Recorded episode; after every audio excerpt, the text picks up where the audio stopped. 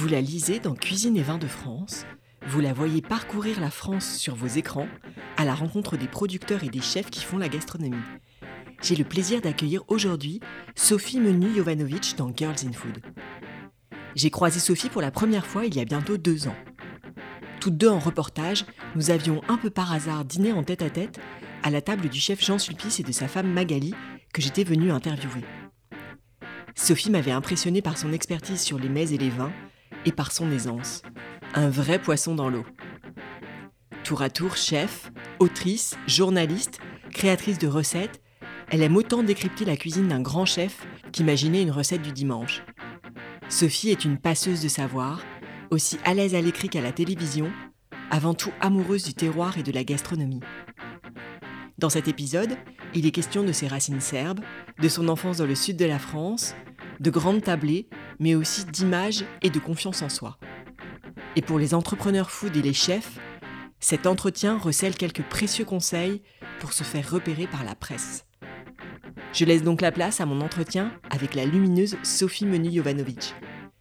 Si vous aimez Girls in Food et que vous voulez m'aider à faire connaître le podcast à de nouveaux auditeurs, laissez 5 étoiles et un commentaire dans votre appli de podcast préféré. Vous êtes prêts à passer à table? Je suis Adeline Glibota et voici le portrait de Sophie Menu Jovanovic dans Girls in Food. Bonjour Sophie Menu Jovanovic. Bonjour Adeline. Est-ce que vous pouvez vous présenter? Oui, je m'appelle Sophie Menu Jovanovic. Je suis rédactrice en chef de Cuisine et Vins de France. Euh, je travaille dans la gastronomie depuis longtemps et j'ai toujours d'autres casquettes. Mais principalement, voilà, je suis rédactrice en chef de, du magazine Cuisine et Vins de France qui existe depuis très longtemps. J'exerce à Paris. Et voilà. C'est déjà pas mal. c'est ça, c'est une belle introduction. Euh, si on revient un petit peu en arrière dans votre enfance, est-ce que la cuisine, euh, c'était quelque chose d'important dans votre famille? Alors la cuisine, c'était culturel dans ma famille parce que mon père est serbe et ma mère est pied noir. Et j'ai été baignée en fait par des influences très diverses. Et étonnamment, mes parents ne cuisinaient pas tant, mais mes grands-parents étaient des fous de cuisine, alors chacun dans son genre. Mon grand-père serbe euh, adorait la cuisine française. Il était fou de Paul Bocuse. À l'époque, c'était pour lui sa star. Il avait tous ses livres et même c'était à l'époque assez compliqué de trouver ses, livres. Enfin, à, l'époque de mon grand-père. Hein. Euh, et donc son, son grand kiff, c'était de faire de la cuisine française, quand ma grand-mère, elle, faisait de la cuisine serbe. Et du côté de mes grands-parents maternels, c'était l'habitude euh, en Algérie de recevoir, de, de faire euh, la kémia, les, mmh. les apéros avec 25 personnes. Donc c'était une autre cuisine. Mais tous, en fait, avaient compris que la cuisine pouvait réunir les, les gens. Mmh. Et est-ce qu'il y a de cette euh, période d'enfance un plat du dimanche, un plat de fête qui vous reste euh, en mémoire? Oui, alors ça dépend des dimanches aussi parce que ça dépend des euh, familles. exactement des, des, endroits. Alors souvent d'ailleurs, j'allais plutôt le samedi chez mes grands-parents maternels. Et le samedi, comme d'ailleurs le font les pieds noirs et puis globalement les Marocains, les Algériens, c'était couscous chez ma grand-mère. Elle le faisait très bien. Et parfois, elle variait, elle faisait de la paella, puisque en Algérie, il y a eu beaucoup d'Espagnols aussi, hein, donc il y a des influences aussi variées. Donc, euh, et je me souviens, c'était toujours avec mon frère et ma sœur. Euh, on avait tous des modes de dégustation différents. Alors moi j'aimais le couscous sec et ma sœur l'aimait très mouillé et alors invariablement on s'étouffait. ma mère avant d'arriver nous briefait en nous disant ne buvez pas trop d'eau en même temps parce que ça fait gonfler. Et puis euh, les autres dimanches, en fait, chez mes grands-parents serbes, c'était la profusion. Euh, chez les Serbes, il y a vraiment une culture du, de l'accueil et du mmh. partage. Et la table doit être couverte de mets. Et quand on était petit, c'était compliqué ça, parce que quand on est petit, on n'a pas forcément envie de passer 4 euh, heures à table. Et c'était un pain somme, en fait, euh, en se disant tout ce qu'on va devoir mettre dans notre petit estomac, en disant qu'on adore. Et en plus, c'était des plats assez. Euh, roboratifs. Roboratifs, un peu compliqués même. Donc c'était pas toujours la fête. Ça l'a été plus tard, mais. Mhm. Et puis il fallait bien se tenir, il fallait tout finir, alors qu'en fait, les, les, adultes ne réalisaient pas qu'on n'avait pas tant faim quand on est petit, on n'a pas tant faim. Euh, mais en tout cas, c'était des moments forts de notre vie familiale et ça, je m'en souviens, euh, je m'en souviendrai toute ma vie, c'est sûr. Et quand vous étiez petite, euh, comment est-ce que vous vous projetiez dans, dans l'avenir? Qu'est-ce qui vous faisait rêver enfant comme, comme métier comme, enfin, Quelle vision vous aviez de votre futur? Alors, je pensais pas forcément en termes de métier, parce que quand on est petit, aujourd'hui, peut-être que les jeunes sont plus obligés de se projeter et de, de se demander ce qu'ils vont faire pour gagner de l'argent.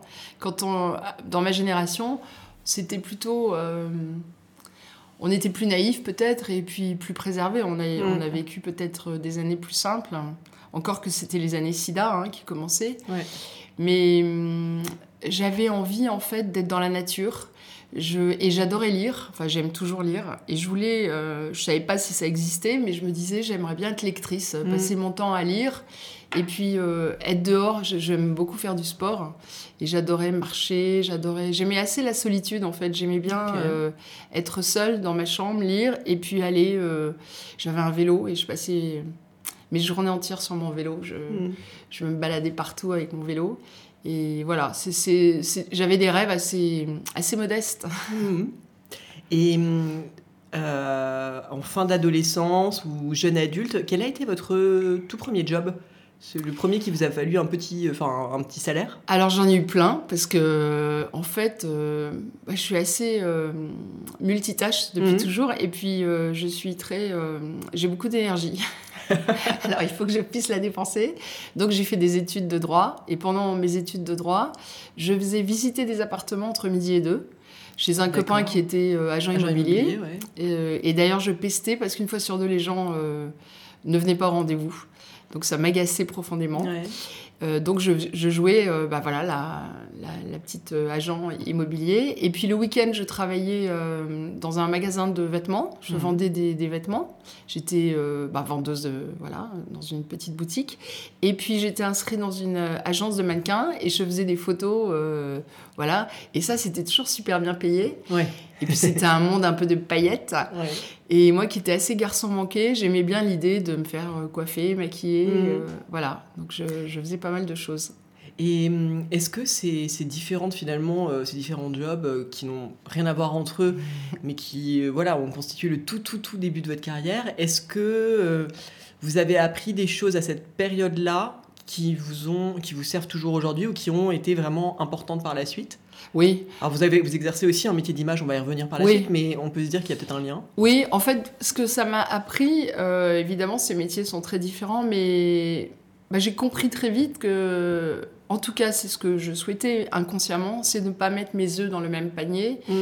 Et ça me plaisait de faire plein de choses différentes.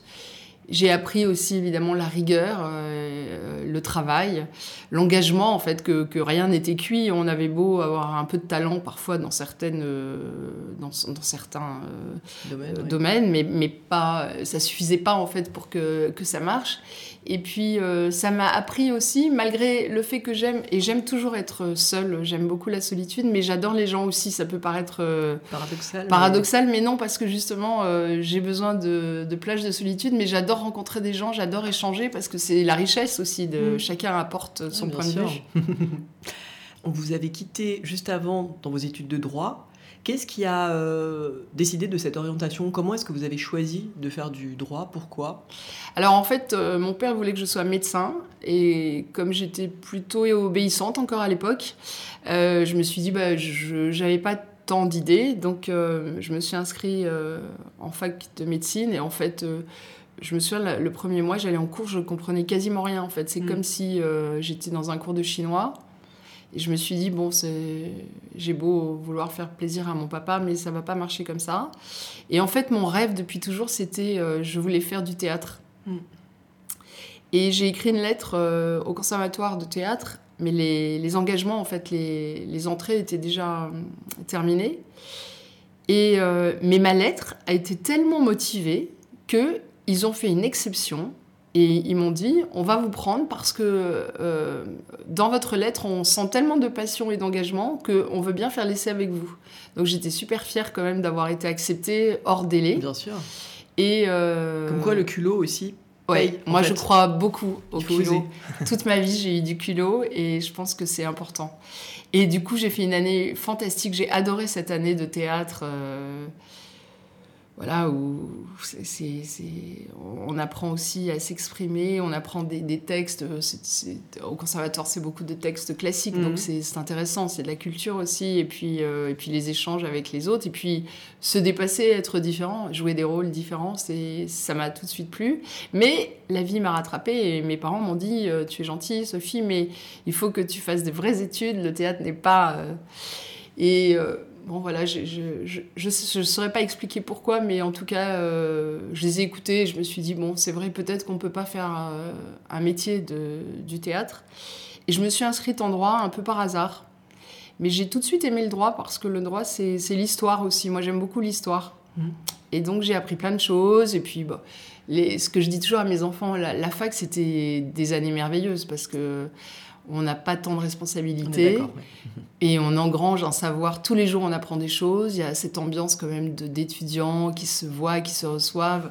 Moi, j'avais la chance d'habiter dans un petit studio et euh, j'étais très renommée pour mes dîners déjà. ah, c'est vrai? Ah oui.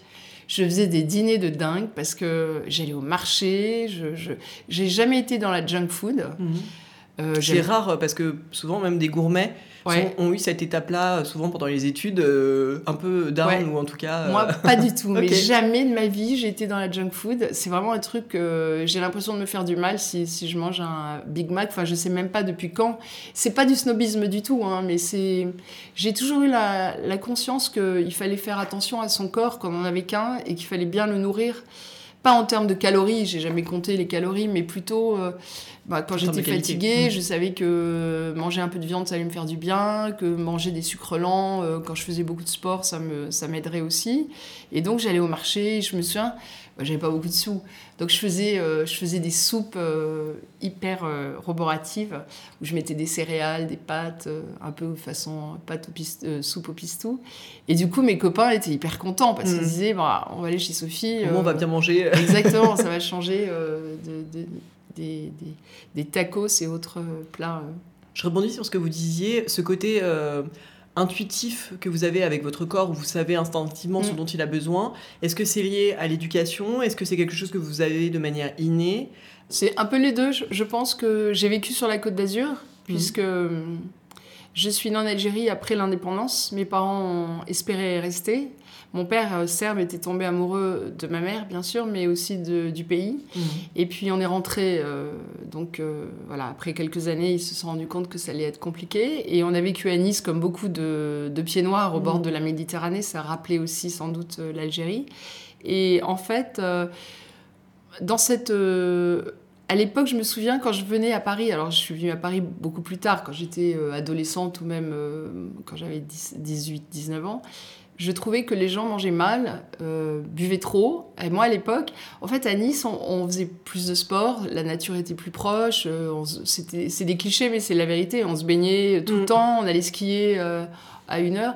Et il y a beaucoup, beaucoup de légumes à Nice. Mm. C'est une culture gastronomique tournée autour du légume, autour des céréales, avec les influences de l'Italie proche. Oui, bien sûr assez peu de viande, des viandes, euh, un peu de cochon, de, l'agneau, et du coup c'était une cuisine très équilibrée. Mm. Donc j'avais toujours eu ce, Et puis chez moi, voilà, mes parents étaient très sportifs, donc ils mangeaient aussi sainement. Donc euh, naturellement, en fait, euh, j'avais trouvé ce qui marchait avec moi et mon corps. donc vous faites vos études de droit. Oui. Qu'est-ce qui se passe euh, ensuite? Alors, si vous voulez parler cuisine, le mhm. déclic a été beaucoup plus euh, tôt. Euh, quand j'étais petite, comme je vous le disais, je mangeais quasiment rien, surtout chez mes grands-parents. Et puis, euh, de façon générale, je trouvais qu'on perdait du temps à rester à table et j'avais tellement d'autres choses à faire. c'est drôle ça, quand on connaît votre parcours ensuite. Mais vraiment, et c'était finir un bouquin, aller courir, euh, m'amuser avec mon frère. Euh, enfin, c'était, pour moi, c'était un vrai pinceau d'être à table. Et je me souviens d'ailleurs, quand on allait quelque part avec mes parents, pour déjeuner, que ce soit chez mes grands-parents ou chez des amis ou même au restaurant, euh, il me disait toujours Sophie, tu nous promets, ne prends pas de livres pour te concentrer sur la table. on ne veut pas, tu n'as pas le droit de lire à table. Mm. Et en fait, j'avais même une petite lampe de poche, toujours dans mon sac, que je cachais euh, pour pouvoir lire euh, partout dans mon lit, sous la table. Et puis, je ne saurais pas dire comment, mais presque, presque d'un jour à l'autre, j'ai découvert le produit. J'ai dû amener, j'ai dû accompagner, je pense, ma mère au marché. Ou, et puis à Nice, en plus, les marchés sont assez flamboyants. Hein. Mhm. Dans le sud, il y a quand même beaucoup de, de couleurs, toujours. Et c'est le produit qui m'a fait rentrer par la cu- dans la cuisine. Et en, en regardant sur les étals tous ces produits et en comprenant ce qui pouvait être fait avec ça, et parce que avec mes grands-parents, j'avais cette habitude de cuisine quand même élaborée, je me suis dit c'est une sorte de magie en fait. Mhm. Et comme moi je suis très manuelle, j'ai toujours aimé jardiner, toucher, je faisais, je faisais euh, J'étais aussi dans une école euh, de, de travaux manuels à, à la Villa Thiol à, à Nice, qui est, qui est une école d'art euh, pendant euh, le, le mercredi et le soir. Et euh, je, je me suis dit, tiens, moi aussi, j'arrive, je devrais arriver à faire quelque chose d'autre avec ces, ces produits. Et du coup, j'ai j'ai demandé à ma mère, parce que j'étais petite, je devais avoir 10 ans, de faire les courses. Je lui faisais une liste et tous les dimanches soirs, je faisais, euh, je faisais la cuisine. étiez en charge de la cuisine. Alors, c'était pas toujours réussi. Hein. c'était même parfois euh, très raté parce que à l'époque, il n'y avait pas beaucoup de livres euh, comme maintenant. Mm. Et donc, c'était là aussi intuitif. Euh, mais bon, l'intuition, euh, surtout en pâtisserie, euh, il faut déjà avoir C'est beaucoup de ça. bases. Mais c'était sympa parce qu'en fait, c'était des moments où ça faisait rire tout le monde, je pense. Ça Mhm. faisait rire mes parents, ça, ça faisait rire, ou moins peut-être mes, mes frères et sœurs. Mais voilà, ça mettait une ambiance différente le, le dimanche soir Mhm. et c'était et c'était drôle. Donc en fait, pour répondre à votre question, j'ai aimé la cuisine euh, depuis longtemps. Et quand j'étais étudiante, mon premier petit ami avait un ami qui, était, euh, qui travaillait au Grand Hôtel du Cap Ferrat, Ah. le- un hôtel mythique. Mhm. Euh, avec un chef à l'époque qui s'appelait Guillon et qui était aussi un chef. euh, C'était aussi la, la période où les chefs restaient longtemps en place, Mhm. où euh, il n'y avait pas ce, Ce mercato. ouais, ce mercato, ce turnover. Donc il était là depuis 25 ans et il a demandé à ce chef si je pouvais venir faire un stage. Et donc je suis arrivée là-bas, toute naïve, avec, avec mes, mes, mes 19 ans ou mes 18 ans. Et puis là, je me suis bien fait bisuter parce qu'il y avait que des garçons. Ouais. Et puis ils se sont dit, c'est qui euh, cette petite bourgeoise euh, qui veut apprendre à faire la cuisine? Et directement, ils m'ont dit, bon, tu vas battre... euh, tu vas battre ce cul de poule, là, il y a des blancs, tu vas les battre. Alors moi, je lui disais, mais vous n'avez pas de batteur? Et puis j'ai dû tourner, je sais pas, 25 ou 30 blancs, ça m'a pris 20 minutes. Mais en fait, assez vite, malgré tout, ils ont compris que j'étais vraiment là par passion et que c'était pas là juste comme ça. Et je suis restée euh, une semaine fabuleuse et j'avais un petit cahier, je prenais des notes. J'ai appris en une semaine, mais des choses incroyables Mhm. quand on vient de rien. Mhm.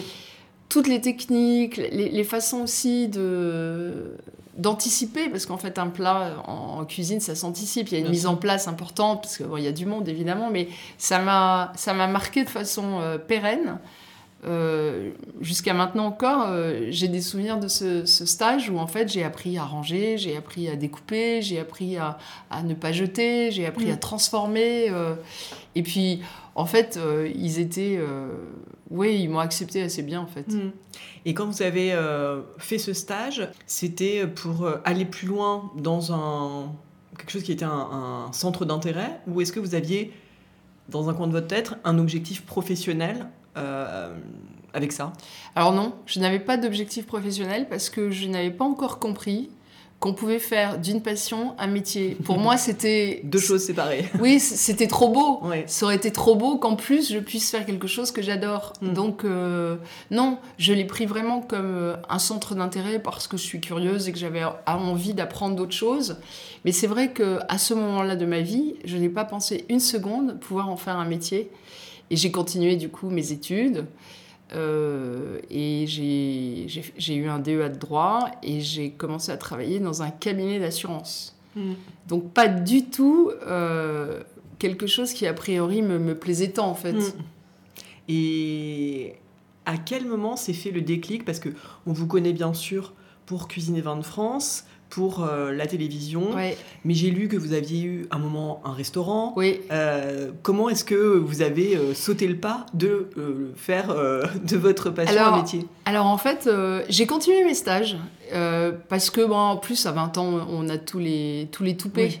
Donc euh, Enfin, pas tout le monde, ça c'est intéressant aussi, de Ouais. votre expérience, de se dire que l'audace paye.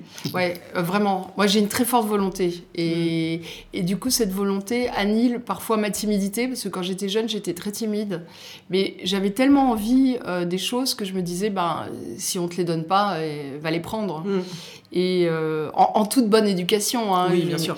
Et, et du coup, j'ai continué parce que j'avais tellement aimé ces stages. Et hum, j'ai trouvé un autre, resta- un autre copain restaurateur qui avait euh, lui-même euh, des amis restaurateurs qui m'ont dit Allez, viens. Donc là, j'ai appris à faire des raviolis euh, euh, à la niçoise. Mhm. Et puis, entre-temps, mon frère qui avait grandi aussi faisait un stage, lui, en Belgique. Et il avait un copain qui avait un restaurant qui avait une étoile. Mhm. Donc, euh, Là, on passe à un cap aussi. Ouais, et là j'ai appris plein de choses, j'ai adoré ce restaurant.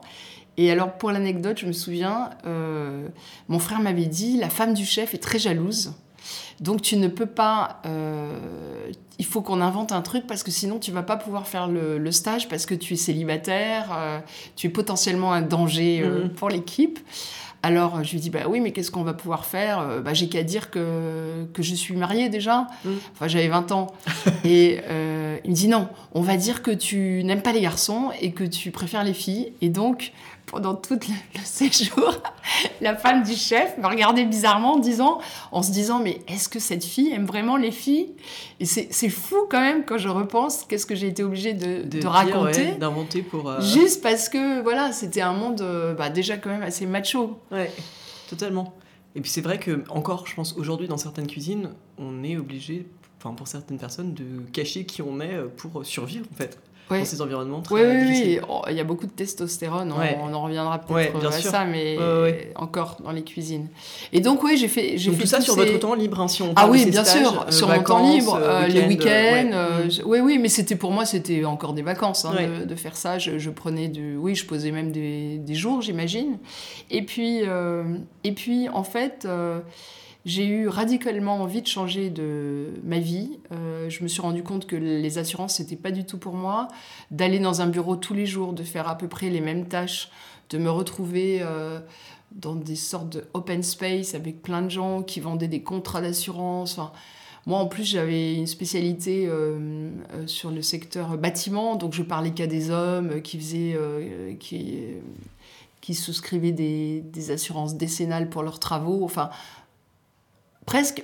je- un matin, je me suis dit, non, en fait, euh, il y a un truc qui va pas dans ta vie, Sophie. C'est pas du tout. euh, Je me sentais plus du tout épanouie.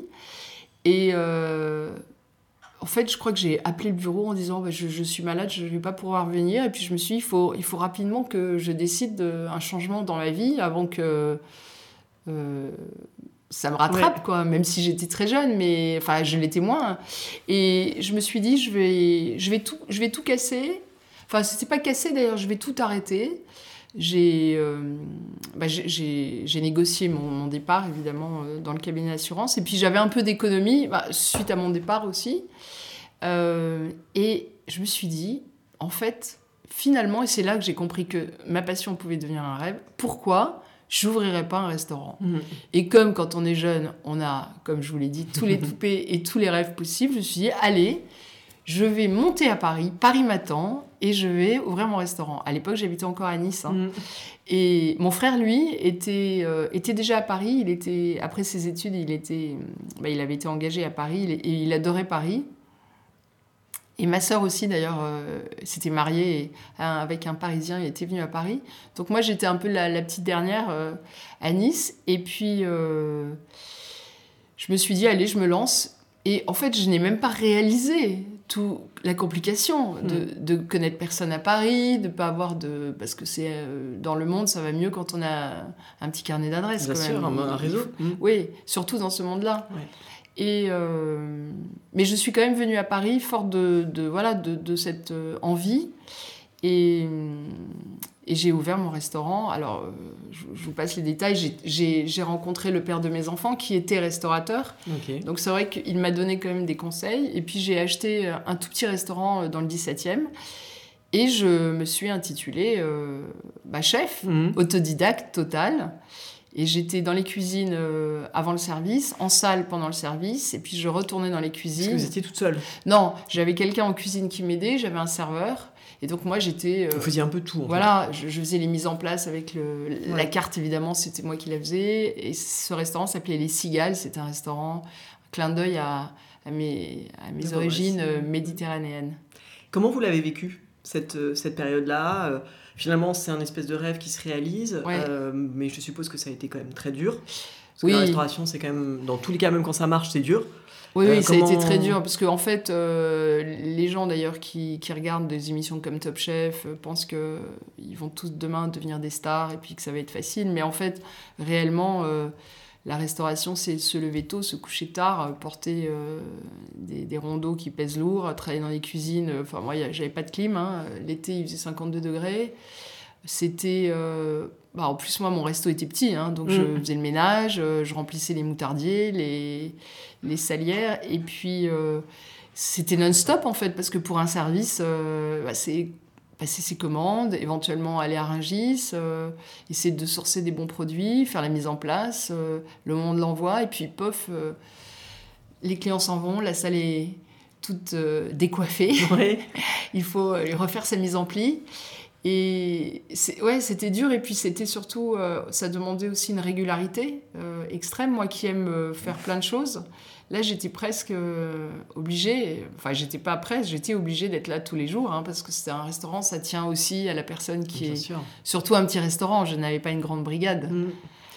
Et, mais malgré tout, je l'ai vécu extrêmement bien cette période, parce que il y avait très peu de femmes à l'époque. Mm. Et je me souviens, j'avais eu un super papier de Maurice Baudouin. Mm-hmm. Euh, le King à l'époque, euh, et il avait écrit un papier qui s'appelait De Bocuse à Sophie, alors autant vous dire que ça m'a rempli mon restaurant pendant des années. et... Mais c'était une période sympa, d'abord parce que j'étais trentenaire et que c'est un âge euh, qui est agréable à vivre. Et puis, avec le recul, tout était en, effervescence. Mm. Euh, c'était une période où vraiment tout était. Euh, les femmes arrivaient, on était en train. Euh, on appelait encore la cuisine la world food, la cuisine du monde. Maintenant, ce terme est totalement périmé. Et c'était une période où, en fait. Ouais, la, Ducasse était sur le point d'arriver aussi à Paris et de révolutionner un peu la cuisine avec ses, ses missions de consultant. il a, inaugurer finalement ce, ce, concept, ce, concept, de chef itinérant qui, mhm. qui, vont à droite à gauche, qui arrivent à, à être chef sans être forcément dans sans les être présent euh, au quotidien, oui. Et non, c'était une très belle période, j'ai beaucoup aimé. Et hum, aujourd'hui, euh, vous êtes euh, journaliste, entre mm. autres. Mm.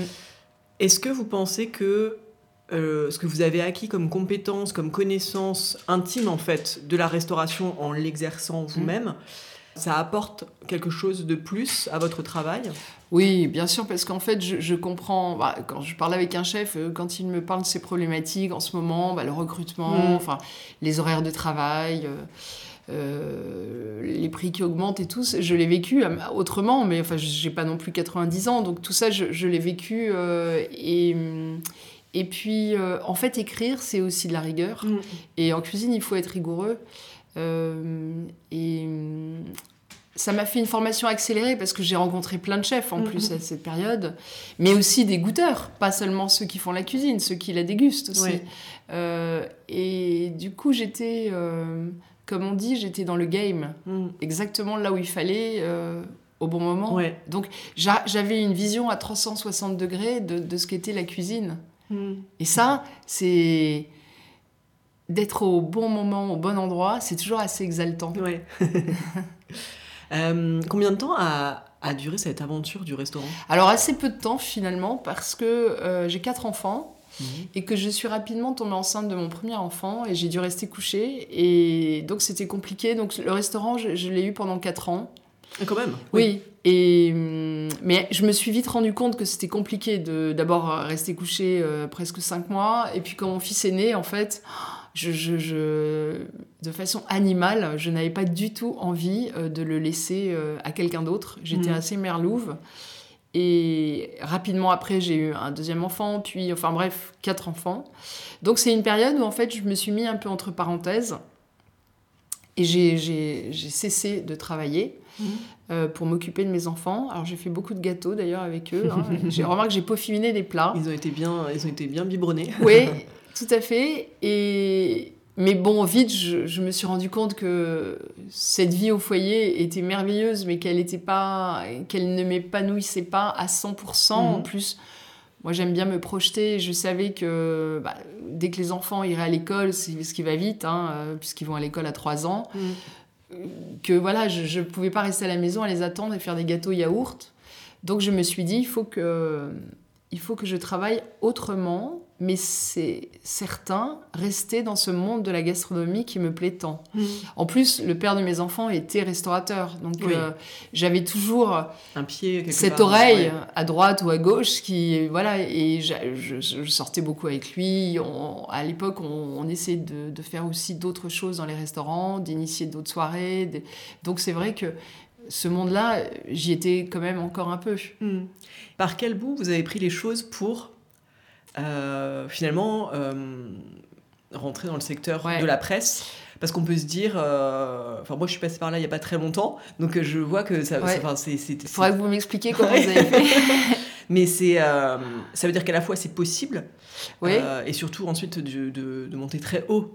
Alors moi je dis que tout est possible, c'est tout à mhm. affaire de volonté en fait. Et il faut, je dis toujours ça à mes enfants quand ils doutent, euh, il faut que tu crois en toi, sinon personne ne croira en toi. Il faut que tu aies cette assurance. Euh, et, et, puis jette-toi à l'eau parce que de toute façon, bah, oui, si tu, si tu n'essaies pas, ça, ça risquera pas de marcher. Et là encore, en fait, j'ai aucune prétention en plus, ce qui est fou parce que je suis beaucoup dans le doute. Je suis quelqu'un qui doute beaucoup, mais euh, quand j'ai cette volonté, comme je vous l'expliquais, et cette passion, j'ai envie d'emporter euh, les gens euh, dans mm. le, même bateau que moi. Donc en fait, la vie est une suite de hasards quand même aussi, je trouve, de rencontres en tout mm. cas. Et par hasard, dans un dîner de parents d'élèves, je rencontre un photographe. Mm qui était photographe art de vivre, donc mm. pas du tout culinaire. C'était en plus à l'époque, euh, là aussi, ça date il n'y a pas très longtemps, mais quand même il y a 20 ans déjà, c'était moins, la, cuisine était moins à la mode. Et il me dit, oui, je suis photographe art de vivre. Et je lui dis, tu sais quoi? J'ai une amie qui connaît un rédacteur en chef. On devrait aller le voir tous les deux. Et on va lui proposer de faire euh, bah, des, des, sujets pour son magazine. Moi, je pensais que c'était comme ça que ça marchait. Et il me dit, mais tu sais, j'ai jamais fait de photo culinaire. Et je lui dis, bah, écoute, moi non plus, j'ai jamais fait de stylisme. Mais je sais cuisiner, je sais bien présenter un plat. Ça doit pas être très sorcier. Donc, on est allé voir ce rédacteur en chef, tous les deux, avec euh, moi rien, juste euh, mon, oui, mon enthousiasme. pas de book euh, ou de. Voilà, on pourrait dire. Et Thomas, le photographe, avec un book, puisque lui, il avait déjà, il avait même fait des, des, des livres. Et le rédacteur en chef nous a dit, a dû aimer notre duo et puis notre enthousiasme. Et il m'a dit, mais qu'est-ce que vous pouvez me proposer? Alors je lui ai dit, ben, moi finalement, je parle aux filles euh, qui sont comme moi. Je, je, suis euh, the girl next door, à celles qui, qui, euh, qui ont peur de ne pas savoir faire une mayonnaise, de ne pas savoir faire un dîner pour six ou de ne pas mm. savoir faire un dîner pour leur amoureux. Moi, je peux être un peu didactique et on peut faire des rubriques comme ça où à chaque numéro, il y aura un thème espèce de mission. Mhm. Euh, et, il nous a dit banco. Et en fait, c'était génial parce que il nous a laissé tout à fait libre. Alors, je lui proposais évidemment des thèmes, hein. mais très vite, en fait, euh, on s'est on s'est mis dans le dans le dans le truc. Et puis j'ai travaillé avec d'autres photographes. Il m'a confié d'autres rubriques dans le magazine. Entre temps, j'étais aussi allée voir que je connaissais évidemment pas, le rédac chef d'un magazine qui s'appelle Men Self, mhm. qui était un magazine de garçons euh, du genre comment être musclé. Ça, je, je, me souviens des couvertures, ouais.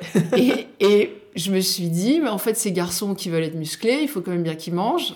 Donc j'étais allée voir le gars en lui disant, et si je faisais une rubrique, là aussi avec un espèce de mission, par exemple, j'invite ma copine à dîner, j'invite mes copains à regarder un match de foot, comment je prépare le dîner, mais c'était même euh, comment j'organise, comment je fais mes courses, comment je nettoie l'appartement après, euh, espèce de kit de survie. Et, euh, Pour garçons modernes. Voilà. Et donc là aussi, ça a marché. Et puis, euh, ben voilà, donc j'ai commencé comme ça euh, à, à, mettre un pied dans la presse. Et puis après, euh, bah toujours, je suis allée démarcher d'autres gens. J'ai écrit pour Votre Beauté, mhm. la page food d'un magazine qui était mythique à l'époque. qui a malheureusement disparu. Ouais, je me souviens très bien de ce magazine. Notre maman, nos mamans les lisaient, le lisaient. Et il y avait la Bible. Oui, c'était, je pense. Et c'était, il y avait une page food où je parlais, je donnais une recette, je parlais d'actu, de nouveaux produits, je faisais une interview de chef. Donc j'avais déjà ce côté un peu multitâche aussi finalement, parce que dans cette page se retrouvait euh, le thème de la gastronomie, mais abordé différemment en fait. Oui, c'est ça. En fait, vous saviez aussi être un peu caméléon et vous adapter au support. Enfin, vous proposiez des choses qui qui fonctionnaient pour euh, sans, sans, plaquer un modèle. Oui, moi j'adore toujours. J'ai 3, 3, millions d'idées à la seconde tout le temps. Euh, j'en oublie 2 millions 9 quand je m'endors. mais j'en ai d'autres le lendemain. Donc j'ai commencé comme ça, j'ai pigé pour, pour le magazine Elle, euh, L normal, hein, pas le, le, L à table. J'ai commencé. Euh, et puis un jour, euh, un éditeur m'a repéré dans le magazine Cuisine et Terroir, où je faisais ces rubriques, qui était incarné. En fait, souvent, on voyait une photo de moi en train de préparer un plat. Et m'a dit on a un projet de, de livre aussi grand public et on aimerait bien que vous participiez à cette collection. Et c'est là que j'ai fait mon premier livre qui s'appelle euh, Carnet de recettes express pour mm. femmes super actives. Ce qui est le lot de 90% euh, des femmes, en des fait. Femmes. Et j'ai adoré faire ce livre parce que j'ai tout donné. J'ai donné toutes mes recettes que j'aimais profondément, des recettes anciennes, des recettes euh, de cœur en fait des recettes qui avaient fait ma vie en fait mm. euh, et j'avais segmenté selon justement les périodes recettes pour mon amoureux recettes pour ma famille recettes pour mes amis avec évidemment en respectant la saison et de là bah, après quand on a euh, le pied sur la marche il, faut monter l'escalier. Mm. et du coup bah, j'ai continué à faire des livres puisqu'on m'en a demandé. Mais c'est intéressant parce que ce premier livre c'est quelque part un livre de commande. Oui. Mais ça vous avez réussi à en faire quand même quelque chose de personnel parce que parfois, on, pour avoir beaucoup échangé avec des mm. gens qui font des livres de cuisine, parfois c'est les livres de commande, c'est vraiment, euh, enfin, on n'y met pas toujours beaucoup de soi. Non, je suis d'accord. Moi là, c'était vraiment. Et d'ailleurs, euh, j'ai continué à faire des livres qui me tenaient à cœur. Et euh, parfois, on m'a proposé justement ce que vous appelez des livres de commande, c'est-à-dire avec des thématiques très précises. autour d'un produit ou d'un. Je cuisine avec mon gaufrier. et, et j'aurais dit non, parce que en fait, il faut que j'ai l'inspiration, il faut que je trouve le truc. là, ça m'inspire pas ce que vous me dites. Et puis, euh, enfin, j'en fais pas une histoire d'argent. Un livre, en plus, euh, on le sait réellement, ça, ne rapporte très peu à l'auteur. C'est plus euh, une carte de visite. Tout à fait. Et, quand le thème plaît, évidemment, aussi un plaisir. Mais du coup, j'avais pas envie de faire des livres de façon machinale. Donc, je me souviens même, j'avais fait pour les éditions Ducasse. Là, c'était un livre de commande. D'ailleurs, ils avaient dealé avec une marque de café, mm. pas de machine à café. Ils voulaient faire un livre avec des recettes autour de la boisson. Mm. Et je leur ai dit non, faisons pas ça, faisons, je vais vous faire que des recettes à base de café. Et là, du coup, j'ai eu l'impression de reprendre en fait euh, la main et de faire ce que je voulais parce que je me suis super amusée à trouver 50 recettes à base de café. Euh, c'était pas si facile que ça. Oui, mais ça aussi, c'est intéressant comme euh, état d'esprit en fait, de mm. rebondir sur une proposition qui pourrait, vous pourriez vous dire, bah mm. non, ça me correspond pas, je, renonce. Mais non, en fait, essayer de prendre le, projet par, un autre, par une autre porte d'entrée. Est-ce que dans la vie, on peut faire quelque chose qu'on ne sent pas? C'est une ah, grande question. oui, c'est une grande question. Après, il y a des gens qui font le même métier pendant toute leur vie euh, sans grande conviction. Hein. On n'est pas tous par, pareils. Euh, par aussi... Euh, nécessité. Oui, par nécessité... Oui, on n'est pas chez les bisounours non plus. Mm. Ça, j'en ai conscience. Mm. Hein, mais en tout cas, voilà. Et puis, et puis en fait, un jour, là aussi, c'est toujours les rencontres. Quelqu'un parle de moi au patron d'une chaîne de télé, enfin non, d'une boîte de production, pardon, et il demande à me rencontrer, je le rencontre, et euh, je me souviens, je ne vais pas citer de nom évidemment, hein, et j'avais euh, j'avais mis j'avais une blouse assez plongeante en fait, et pendant tout l'entretien, en fait, le gars était à la hauteur de mon soutien-gorge.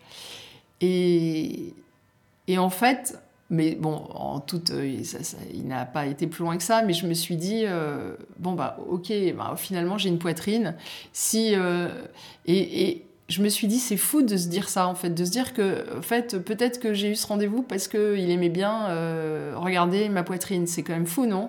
Un garçon n'aurait pas évidemment raisonné comme ça. Non. Après, en tout bien, tout honneur, hein, bien il, sûr. il n'a absolument rien fait. il devait être content de voir voilà une, jeune femme. Et il m'a dit, écoutez, j'ai un peu, un peu de budget, on va faire un pilote avec vous. Et on a fait ce pilote, on a tourné ce pilote chez moi toujours dans le dans le dans l'esprit euh, de, cuisine facile, de, de femme mm. euh, qui a des enfants, qui travaille, qui a pas forcément le temps, mais qui a aussi envie un peu de briller en cuisine. Et on l'a on l'a tourné, je me souviens dans, dans le propos de, de cette euh, de cette de ce pilote, il y avait un accéléré, et puis je claquais des doigts dans ma cuisine et tous les tous les placards s'ouvraient. pour me donner accès en fait à, à leur un trésor. un peu euh, ma, ma, ma, sorcière, bien, aimée, mais totalement, c'était vraiment... Euh, et puis, euh, et, et, donc le pilote, bah, c'était super sympa, c'était la première fois que, que j'étais devant une caméra et j'ai adoré l'exercice, j'ai retrouvé aussi... Mes, mes, gimmicks d'anciennes élèves du conservatoire. Oui, c'est ça. C'était un petit peu un retour aux sources. Oui, parce que je me suis rendu compte que bah, je comprends les acteurs en fait. C'était un vrai plaisir hein, mm. d'être d'être devant une caméra et, de jouer un rôle. Mm.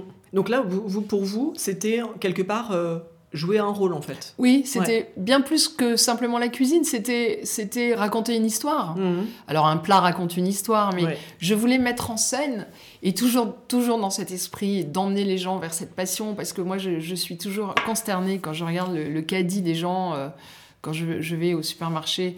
Moi j'y achète euh, les produits, de, les lessives, euh, le sucre. Euh, mais quand je vois ce qu'ils mettent dans leur, euh, dans leur caddie, des, produits tout préparés, des, des plats tout faits, je me dis, c'est tellement simple de faire une omelette, quoi. Mm.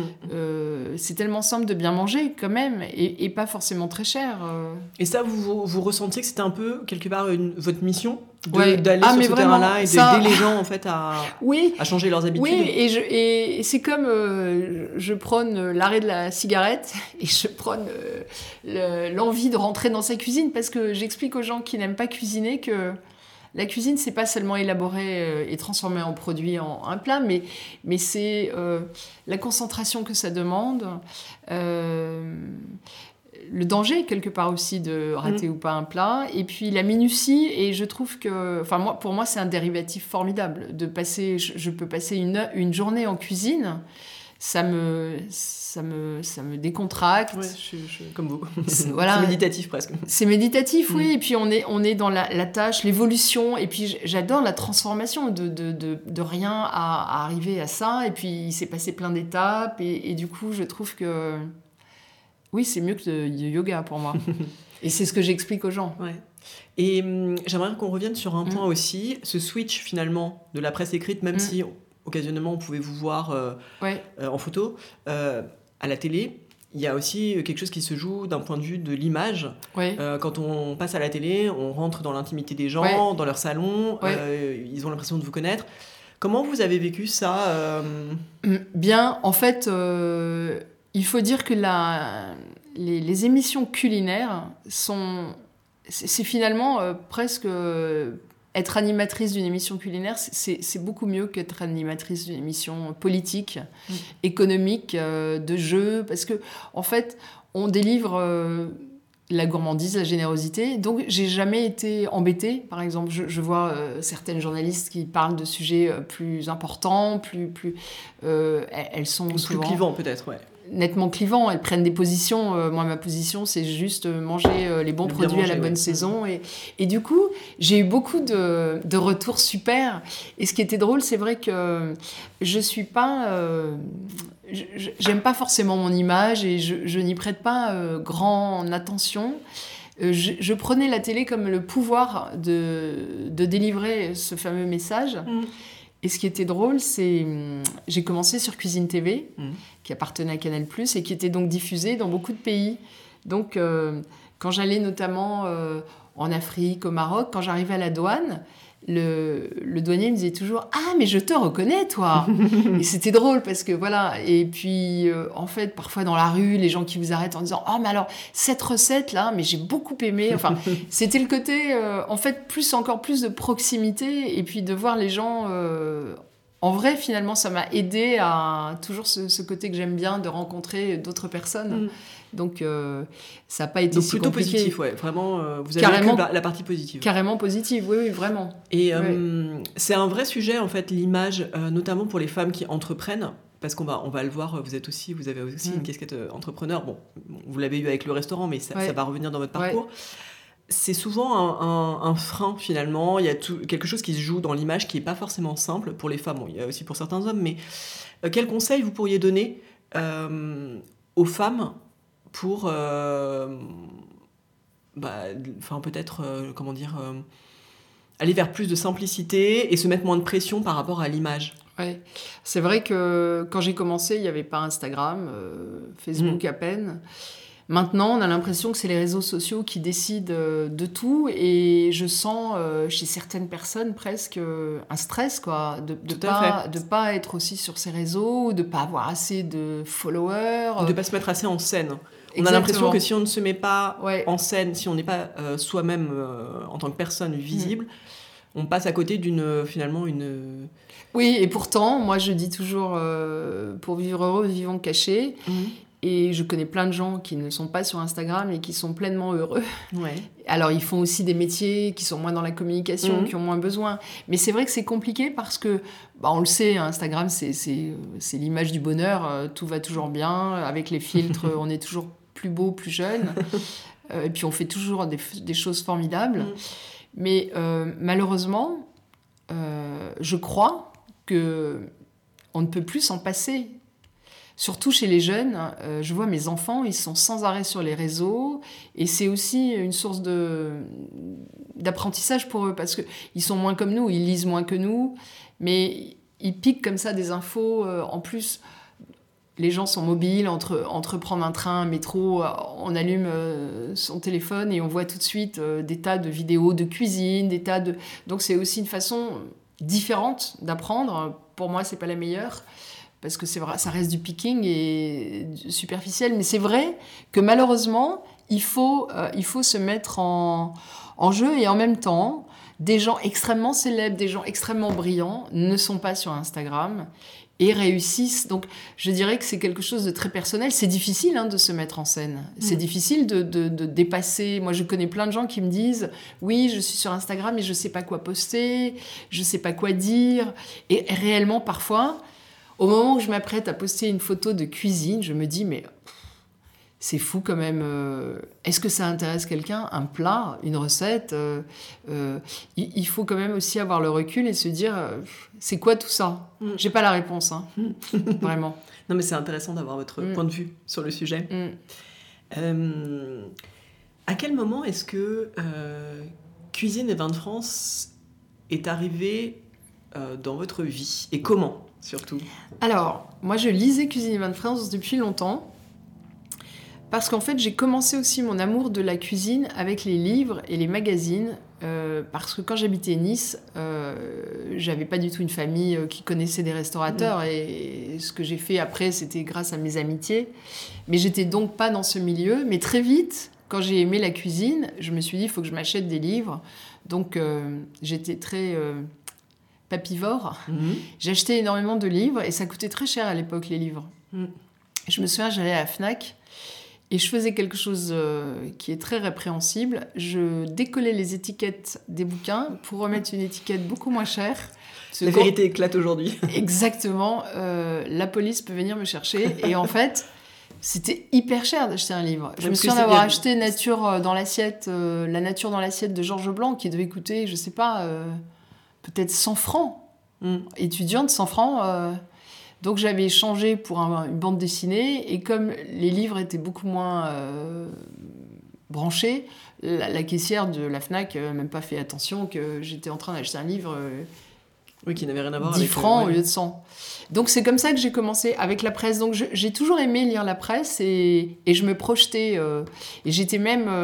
Il euh, y, avait des chefs qui écrivaient. Par exemple, euh, le chef euh, Kerever, que vous devez peut-être connaître de réputation, qui est un grand chef hein, qui, qui, a arrêté de travailler parce qu'il est maintenant assez âgé. Et il écrivait dans un magazine. Bah, je crois qu'il écrivait dans Bonne Cuisine. Il faisait des fiches. Et j'étais fascinée J'aurais aimé le rencontrer euh, pour parler cuisine. Et c'est drôle parce que 20 ans après, j'ai rencontré sa fille, qui est devenue une de mes meilleures amies. Ah, c'est vrai. Et j'ai dit au chef, évidemment, quand je l'ai rencontré, que j'étais euh, sa première euh, fan. Et donc, pour vous répondre, c'est vrai que j'aimais la presse. Et donc, en commençant à piger pour la presse, euh, une, un éditeur m'a appelé pour m'occuper d'un magazine euh, qui était fait avec Sophie du Domaine, la Ouais. fameuse euh, Oui, oui, oui, Sophie des cakes de Sophie. cakes de Sophie, ouais. C'était un magazine incarné avant l'heure, puisque maintenant il y a beaucoup de magazines incarnés. hein. Cette année, il en est sorti énormément, Ouais. dans la cuisine ou dans la Dans santé. le, oui, ou- le lifestyle. ouais. Et euh, donc je me suis occupée de ce magazine et, c'était ma premier, mon premier job en fait de rédactrice en chef. Et c'est là où j'ai où j'ai découvert euh, bah, toutes les strates évidemment de ce travail parce que être rédactrice en chef, c'est être chef d'orchestre, c'est. Ouais, bien sûr. voilà organiser euh, bah, du, du début d'une réunion éditoriale à À la production, ouais. Et à la fin l'impression et ouais. réfléchir avec Sophie à l'époque. Enfin, et donc ça, ça a duré euh, quelques années et puis le magazine s'est arrêté. Il était sans doute peut-être trop avant-gardiste. Mm. C'était pas une époque encore où on avait envie de ça. Et puis euh, j'ai été rédactrice en chef du magazine de Jamie Oliver Mhm. qui avait envie de faire un, un magazine français qui s'est rapidement, enfin au bout de deux ans aussi arrêté parce que je pense qu'il n'y avait pas son public. Jamie est une star en, en Angleterre. Il est connu en France, c'est vrai, mais. euh, On achète ses livres, mais sa cuisine en plus est quand même assez particulière. Nous, on a une cuisine plus élaborée. Mm. Lui, c'était une cuisine plus euh, batch cooking, comme on mhm, dit. Ouais. Donc, ça a moins bien marché. Et puis, incidemment, j'apprends par une de mes amies attachées de presse que Irène va peut-être partir. Qui était Et- donc la rédactrice en chef depuis déjà peut-être deux décennies de Exactement. Cuisine et Vin de France. Alors, il y a eu beaucoup de fidélité hein, dans ce titre, puisqu'il y a eu des rédacteurs en chef qui sont restés très longtemps. Cuisine et Vin existe maintenant depuis 73 ans. Il a été fondé par Kurnonski, le prince des gastronomes, avec une de ses amies. C'était précurseur à l'époque. Mhm. hein. Et, euh, et il a tout de suite eu envie, et c'était ça son talent, de mélanger la cuisine et le vin. Ce qui était effectivement très innovant. Ce qui paraît euh, tellement banal. Oui, aujourd'hui, maintenant, on se dit. Non, euh, mais surtout manger pair, sans mais- vin et boire sans manger. Mais à l'époque, voilà. Et Mm. d'ailleurs, on est encore les seuls, on, on y reviendra peut-être, à être ouais. vin.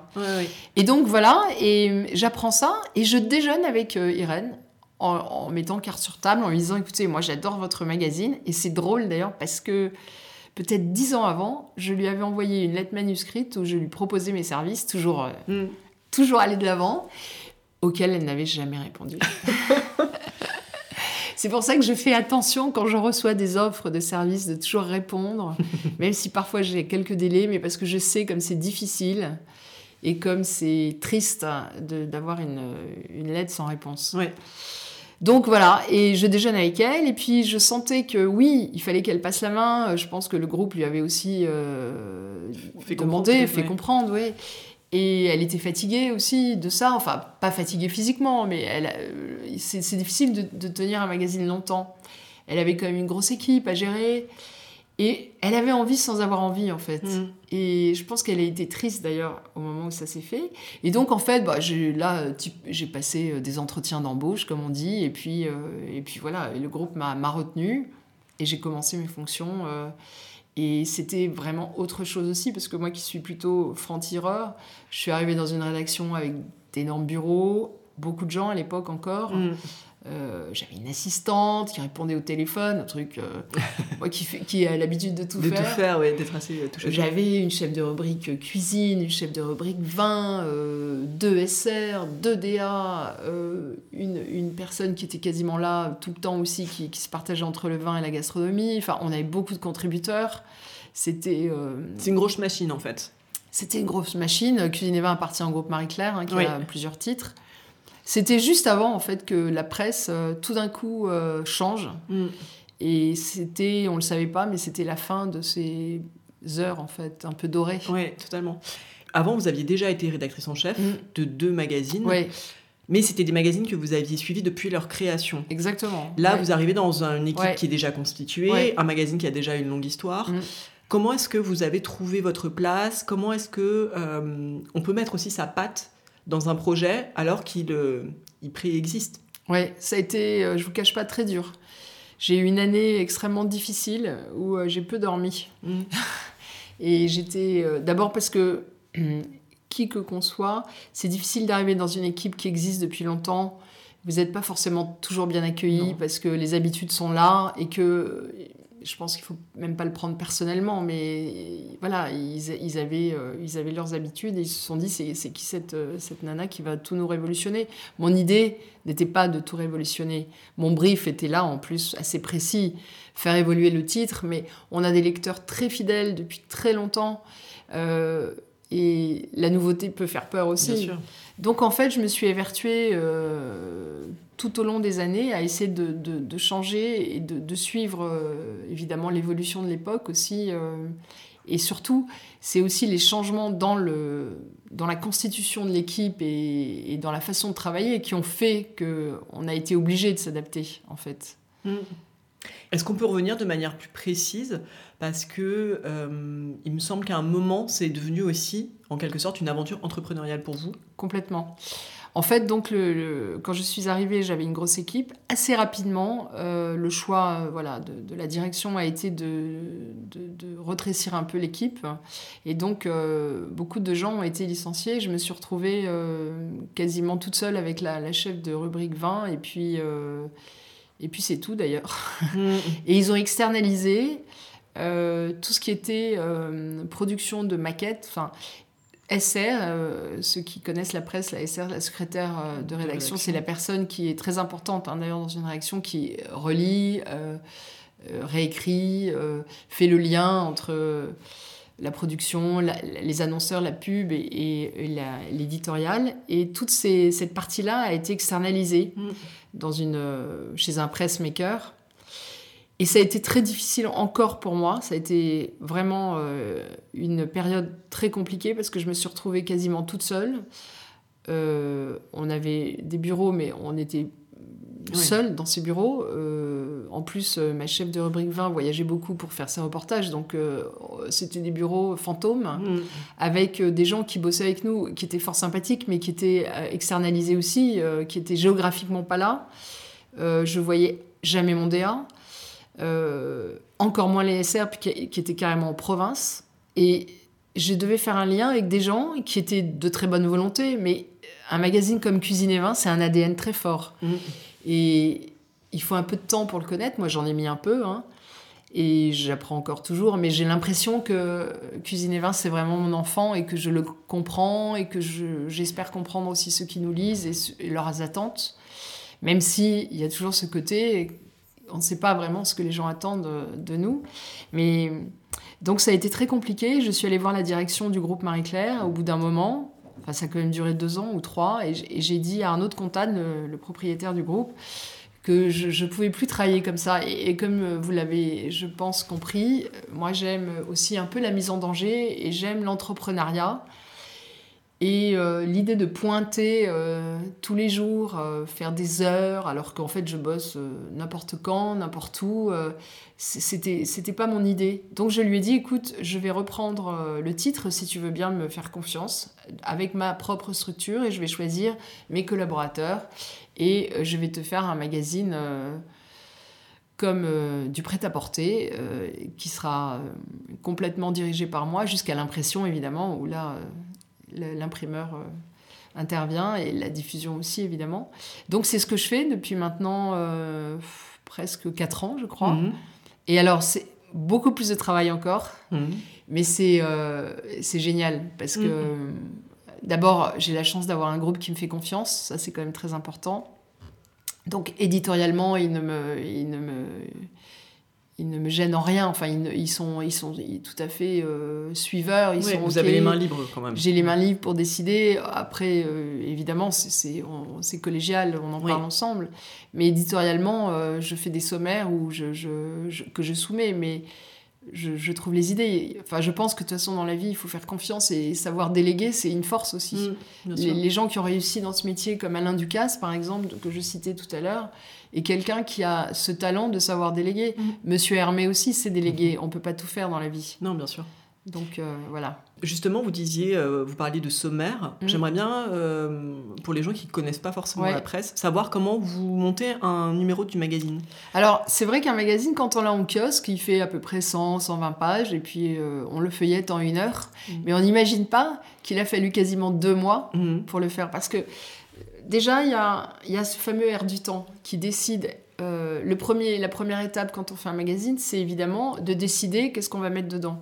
Mm. On a ce qu'on appelle un chemin de fer. Mhm. Les gens qui sont lecteurs assidus de presse euh, l'ont intégré dans leur tête sans le Mhm. savoir. Oui, ils connaissent les rubriques. Ils connaissent les rubriques, sont, ils savent qu'au début, ils vont, on va parler d'actu, qu'à la fin, quel que soit le magazine.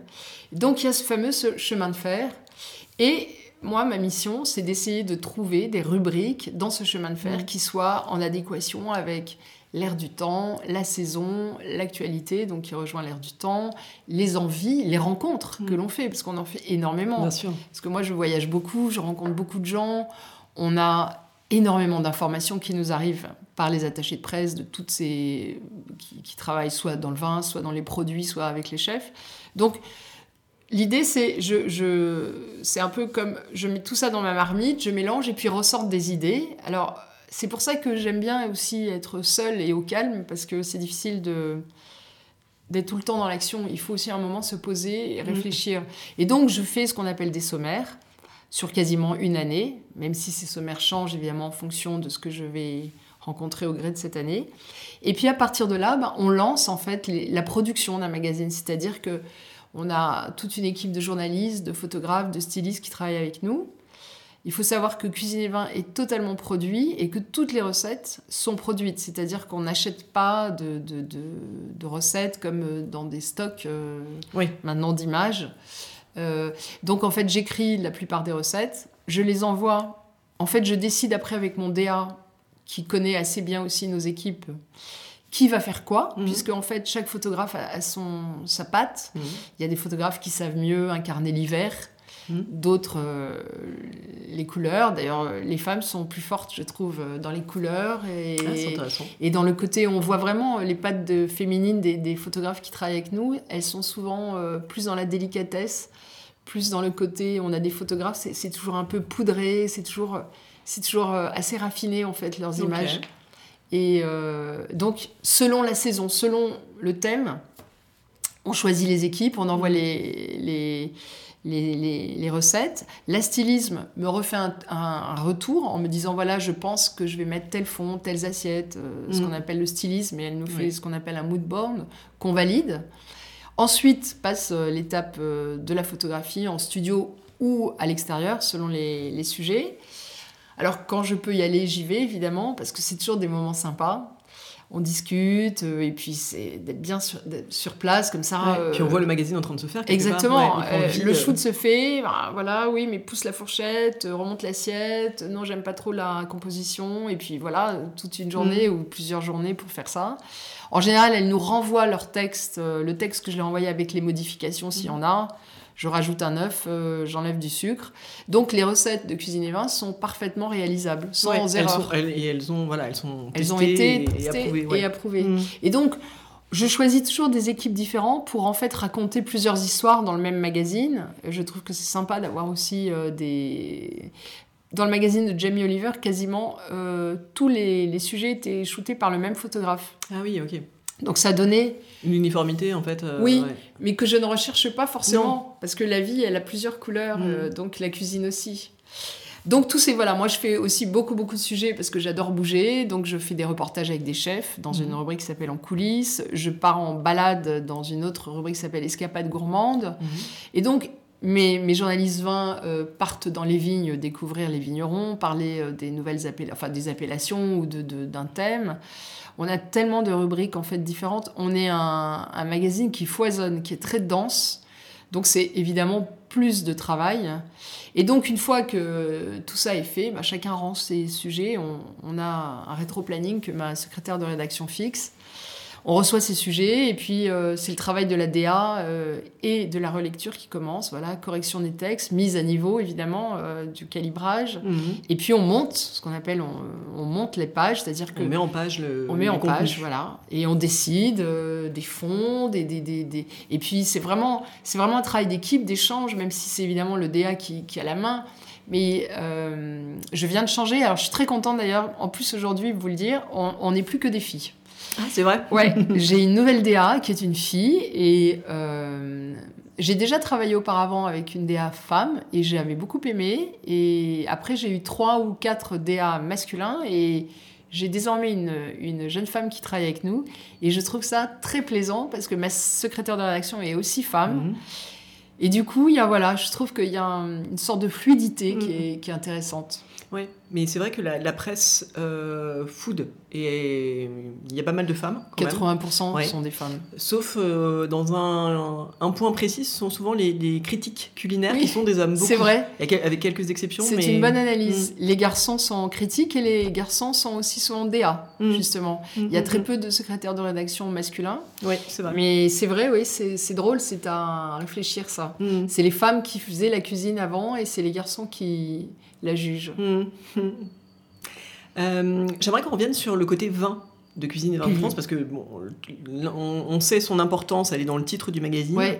C'est très rare, encore aujourd'hui. Alors, dans beaucoup de magazines de cuisine, euh, de recettes, il y a une rubrique vin ou euh, un focus. Mais pour vous, c'est vraiment un sujet qui est partie intégrante du magazine. Enfin, ça fait partie de son ADN. Comment est-ce que euh, vous traitez ça aujourd'hui? Euh, Comment vous le faites évoluer? Euh, Le monde du vin est en pleine évolution aussi, sur plein de points, la, la partie environnementale, la partie, le, le fait qu'il y ait de plus en plus de femmes.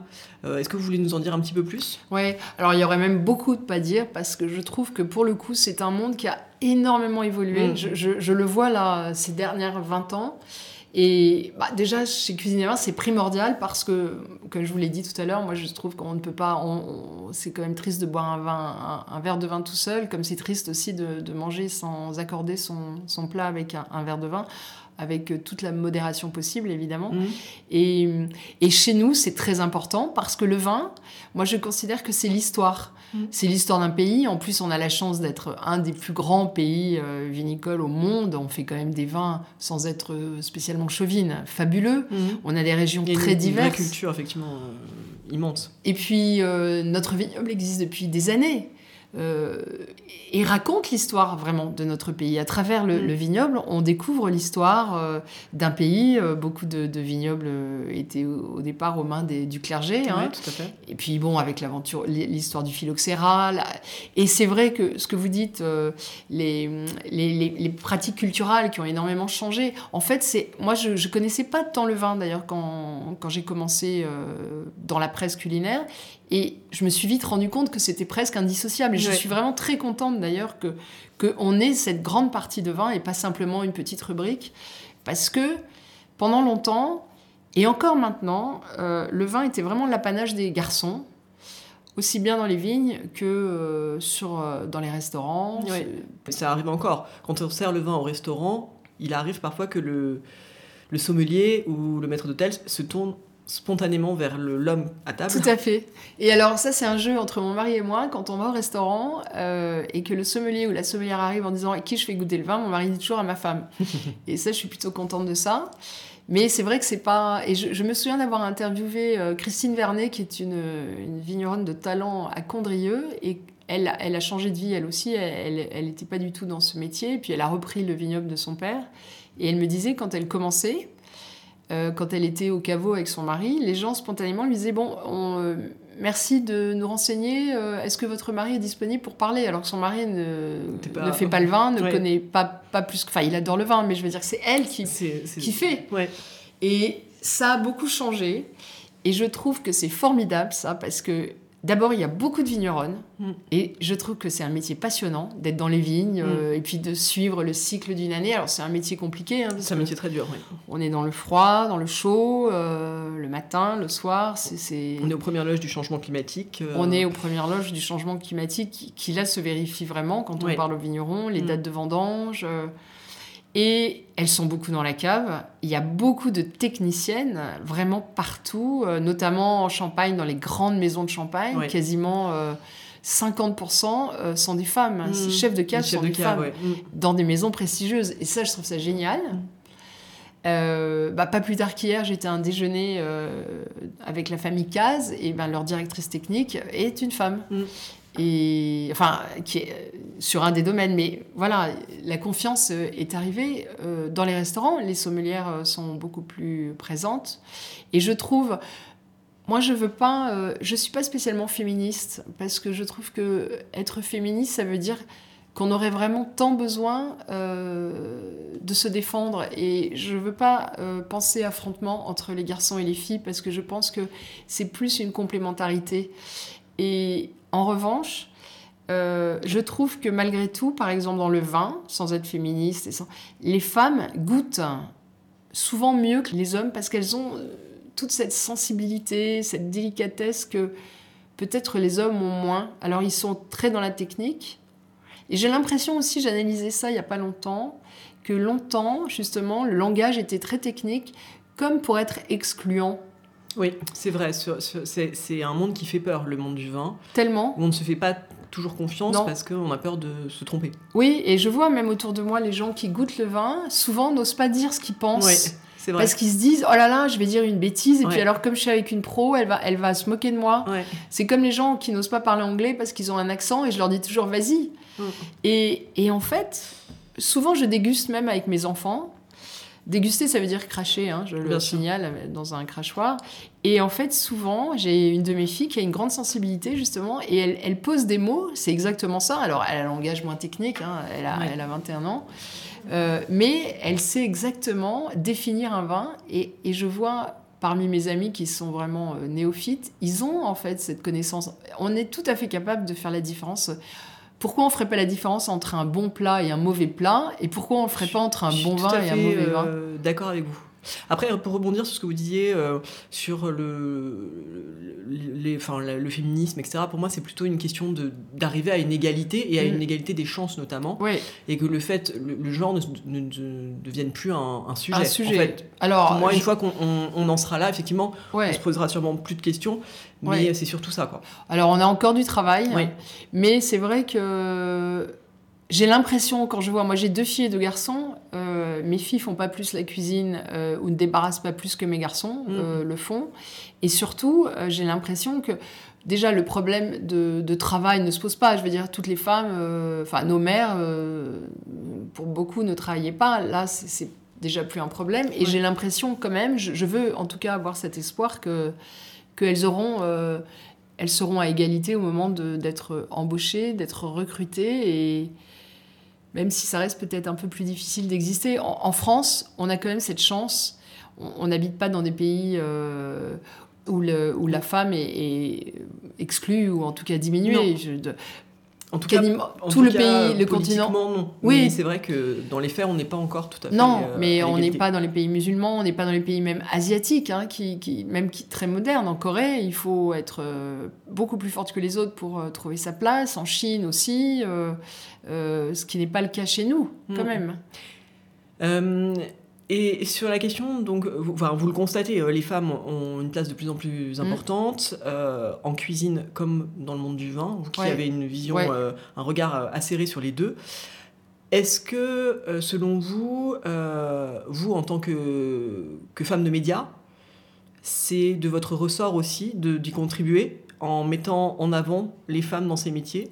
Ah oui, ouais. Moi, je suis très girl power, de toute façon. Mhm. Euh, J'aime les femmes. Enfin, je, je trouve qu'on a de la chance d'être une femme, euh, malgré tout, euh, même si c'est parfois compliqué dans certains secteurs. Mais et c'est vrai que j'ai l'impression que les femmes, on devrait d'abord être tous s'entraider, être Mhm. amies. Et c'est vrai que je constate, c'est c'est plus dur de, bah, dans le métier de la restauration par exemple être une femme c'est plus compliqué parce que euh, les horaires sont compliqués. Euh, quand on est une femme on veut aussi avoir des enfants. Euh, en tout cas certaines d'entre elles oui beaucoup d'entre elles. Être mariée un mari qui rentre tard et qui s'est pas occupé de ses enfants personne ne dira jamais ah quel mauvais père. Une femme qui rentre à 22h et qui n'a pas eu le temps de faire les dîners on dira ah, mm. elle manque un peu donc c'est la euh, société en fait qui. La société et. Elle est encore, euh, oui. C'est quand même encore compliqué. D'ailleurs, les femmes au foyer euh, ne sont pas mises en avant alors qu'elles font un travail de dingue mm. et pas toujours facile. Mm. Et que grâce à l'éducation, on sera quand même peut-être meilleur citoyen aussi. de ne pas être laissé comme ça, mis de côté. Donc c'est un travail fondamental que font les femmes en restant chez elles. Mais c'est vrai que hum, c'est compliqué encore. Et hum, du coup, j'ai vraiment envie de porter les femmes en cuisine, par exemple, parce que, euh, oui, je vois, moi j'ai beaucoup d'amis chefs. C'est compliqué pour elles. Elles ont des vies. Euh, leur vie ne s'arrête pas quand elles ferment leur restaurant. Elles continuent à la maison, avec ou sans enfants d'ailleurs. Mariées ou pas mariées. elles ont, on a toujours double tâche, nous les femmes. Alors, c'est vrai que c'est peut-être pour ça qu'on sait faire plein de choses d'ailleurs, mm. plus que les hommes. On dit mm. toujours que les hommes sont monotaches. J'adore les hommes, hein. mais c'est vrai qu'ils ils, ils, ont moins de faculté de, de, de, de, passer de quelque chose à autre chose rapidement. Ce qu'on a, nous, c'est notre force quand même. Ouais. Et hum, la corollaire de ça, c'est aussi euh, un sujet dont on parle pour le coup très très peu euh, en matière d'égalité homme-femme. C'est euh, donc on, l'a dit, il y a beaucoup de femmes journalistes dans le dans l'univers mm. food. On sait que c'est difficile pour les femmes en cuisine. Mm. Mais ça peut être aussi difficile d'être une femme journaliste dans un milieu de la cuisine qui est encore très masculin. Vous, comment est-ce que vous, vous, gérez ça? Comment est-ce que vous, vous, le gérez depuis le début de votre carrière? Le fait d'être parfois euh, seul avec des brigades d'hommes, enfin voilà. Euh, est-ce que ça a été un sujet pour vous? Comment est-ce que vous préparez vos journalistes à ça? Euh, Quand vous avez aussi des, jeunes femmes journalistes mmh. ou aspirantes journalistes qui viennent vous voir, qu'est-ce que vous leur dites? Alors, moi j'ai la chance de, de, n'avoir jamais rencontré vraiment de, problèmes de, de, situations compliquées, délicates. Mais ce qui est sûr, c'est que je pense qu'il faut malheureusement arriver aussi un peu euh, avec un profil bas, ce qui est triste à dire, hein, mais moi je joue toujours tout de suite la carte euh, de l'amitié euh, pour qu'il n'y ait pas de quiproquo. Mm. Mais c'est vrai que les chefs, c'est un métier où il y a beaucoup de testostérone, ils, aiment briller, ils ont, ils ont, il faut, je pense, d'ailleurs c'est pas une critique, hein, il faut un, un fort ego pour être un très bon cuisinier parce que je pense qu'il faut avoir envie vraiment d'être le meilleur quoi. Mm. parce que tous ces chefs là ils font la cuisine pour partager pour offrir. Je pense que être chef c'est à 99% être généreux. Mm. mais c'est aussi pour briller avec en plus ces guides autour d'eux qui tournent. Ils ont tous euh, envie de consécration. Donc c'est vrai qu'il faut et du coup c'est vrai que il y a parfois ce que j'ai ressenti, c'est le côté un petit peu euh, euh, condescendant des chefs avec nous, euh, nous journalistes. En plus, il se trouve que moi, c'est un monde que je connais très bien puisque je sais faire la cuisine. Je sais faire la cuisine, je sais faire des courses, je sais, j'ai vécu toutes les facettes et j'ai la chance, en plus dans mes émissions, de rencontrer, et ça c'est une chance formidable, des producteurs partout en France, des gens qui font finalement la base. Euh, sans eux, les chefs n'existeraient pas. Donc j'ai vraiment tout ce, tout ce panel-là. Donc en fait, quand le chef commence à me regarder un peu de haut en se disant euh, c'est qui cette nana euh, qui vient là faire un sujet, mais est-ce qu'elle a déjà cuit une carotte Je le recadre assez vite. Mhm. Donc le problème ne se pose pas. C'est vrai que pour les jeunes femmes, c'est peut-être plus compliqué, mais les jeunes femmes, il y a aussi toute cette génération de jeunes chefs qui sont quand même beaucoup plus respectueux parce que euh, bah, parce que déjà dans les brigades il y a plus de filles. c'est des hommes d'une autre génération. Ouais et puis et puis les filles euh, enfin je veux dire elles se laissent pas faire non plus hein, mm. euh, surtout en cuisine. Il faut avoir une une force de caractère. Pour aimer la cuisine et avoir envie d'intégrer une brigade je pense qu'il faut déjà avoir une constitution mentale assez forte. Mm. totalement J'aimerais bien qu'on parle aussi d'un point euh, dans le, rapport que les chefs ont avec la presse. On, le sait, la communication aujourd'hui, quand on lance un restaurant, quand on est un, chef, la communication, c'est quelque chose d'indispensable. Euh, on voit beaucoup de chefs qui se font accompagner euh, d'agences de presse au lancement d'un restaurant, voilà. Pour ceux qui nous écoutent, les, chefs, euh, hommes, femmes, peu importe, quels conseils vous pourriez leur donner pour finalement arriver jusqu'à jusqu'à vous ou jusqu'aux journalistes est-ce que euh, comment faire en fait pour se faire repérer, comment se faire connaître? Alors je suis contente que vous me posiez cette question parce que souvent, comme vous vous disiez, beaucoup de chefs ou de, maisons de vin ou de produits ont des attachés de presse, mais ça coûte cher en fait, ça coûte très très cher. Oui, bien sûr. Et souvent, on n'a pas les infos de chefs tout aussi talentueux, de produits tout aussi formidables, de vignerons incroyables, parce qu'ils n'ont pas les moyens de se payer une attachée de presse et souvent, quand je rencontre des chefs, je leur dis Mais tu n'as pas besoin d'attacher de presse, euh, essaie de le faire toi, ou, si tu as euh, un compagnon, une compagnonne, ou quelqu'un dans ton bureau qui peut aussi euh, communiquer. Mais surtout, à la fin du magazine, on a ce qu'on appelle un ours. Mm. qui résume tous les gens qui ont travaillé dans ce magazine, et il y a une adresse mail et un téléphone. Et moi, j'engage les gens qui m'écoutent aujourd'hui de ne pas hésiter à m'envoyer leurs produits, leurs communiqués de presse, s'ils en ont, ou en tout cas leurs informations, parce que et ça arrive parfois. Et moi, je suis une grande sentimentale, et comme je sais comme c'est difficile puisque je l'ai vécu, je, je, fais, euh, je porte une attention importante à ça, et ça m'arrive de recevoir des bouteilles de vignerons qui ont pris le magazine, qui ont vu mon adresse, et qui m'envoient leur euh, bouteille avec un petit mot. Et je trouve ça génial et je crois que toujours j'en ai parlé, comme aussi j'avais reçu des biscuits euh, euh, d'un pâtissier qui s'était lancé tout seul et qui euh, avait fait cette démarche de, faire ça. Alors pour exister, c'est vrai que c'est compliqué parce que il y a tellement de monde. Mm. Là, à Paris cette année, je parle de Paris parce que j'y travaille. Mais euh, vous devez le savoir aussi, le nombre de restaurants qui se sont ouverts mm. et qui fermeront peut-être bientôt, de concepts, de, de, de, de, gens qui sont partis, arrivés, de trucs qui ouvrent, de trucs qui ferment, de chefs qui va. Je dirais que, évidemment, le, meilleur moyen qu'on parle de soi, c'est de faire de la bonne cuisine. Mm. D'avoir peut-être un Insta quand même, mais sur cet Insta, je dirais que moi j'aime bien un Insta un peu personnel. Mm. Le chef qui met que des recettes de cuisine, ok, euh, t'es très fort, euh, techniquement, euh, t'es peut-être même le meilleur, mais moi j'aime bien les instas qui mélangent les genres. Mhm. j'aime pas les instas où il y a que de la cuisine, j'aime pas les instas où il y a des photos de photographes. Mhm. Oui, voilà. Insta, c'est la fenêtre de liberté, donc profitons-en pour mettre nos coups de cœur, nos coups de gueule, autre chose. finalement, chacun met ce qu'il veut, mais en tout cas un peu de son cœur. Mhm. Et, donc oui, voilà, pour exister, euh, être sans doute sur Insta, mais de façon plus personnelle. Les attachés de presse vont maudire, mais peut-être pas forcément prendre une attachée de presse, ou alors bien la choisir. C'est possible de faire autrement si on ne peut pas se le permettre. Oui, bien sûr, c'est possible. D'abord, euh, bah, vous achetez tous les magazines de cuisine ou tous les magazines qui pourraient vous aider à... et puis vous leur envoyez. Euh, mm. Moi, je reçois aussi des mails parfois de restaurateurs qui m'invitent en direct à venir goûter leur cuisine, à échanger avec eux. Donc, euh, aller de l'avant. Donc, oser encore une fois. Oser, oui, dans la vie, il faut oser. Euh, est-ce qu'il y a des projets dont vous aimeriez nous parler? Alors, des projets, alors que je vous ai dit, j'en ai tellement euh, des millions. oui, alors j'aimerais.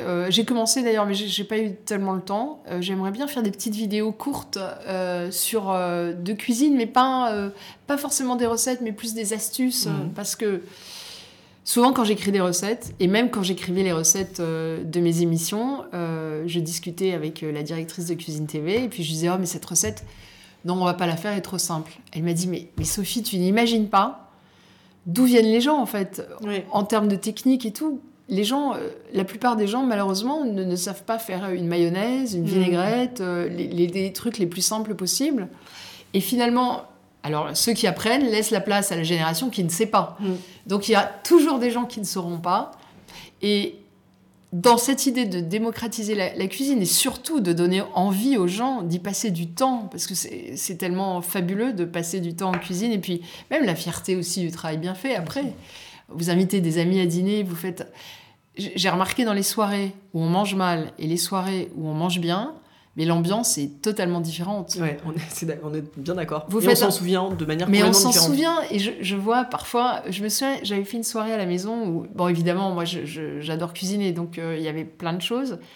Et puis, euh, et puis il y avait une sorte de magie cette soirée-là. Et avec mon mari, on, on a, on a quelques belles bouteilles qu'on garde comme ça euh, pour des bons moments. Et puis c'était le bon moment. Et on a donc sorti ces belles bouteilles en plus en se disant il faut, il faut les boire, c'est dommage. Oui. Une bouteille euh, qui reste dans sa cave n'a aucun intérêt. Elle devient belle quand on l'ouvre. Et là, mais ça- ça- ça- cette soirée-là date de 2-3 ans. En fait, mes amis m'en parlent encore. Il y a une sorte de magie, de, de communion entre la cuisine, le vin, cette ambiance. euh, c'était, euh, c'était presque de l'amour, quoi. Ouais. Et c'est ça qui est génial. Mm. C'est le pouvoir de la cuisine que j'aimerais expliquer aux gens, en fait. Que... Mm. Et vous allez dîner chez une nana qui vous a sorti euh, des steaks surgelés qu'elle a fait cuire à la poêle euh, avec des haricots verts euh, congelés. Mm.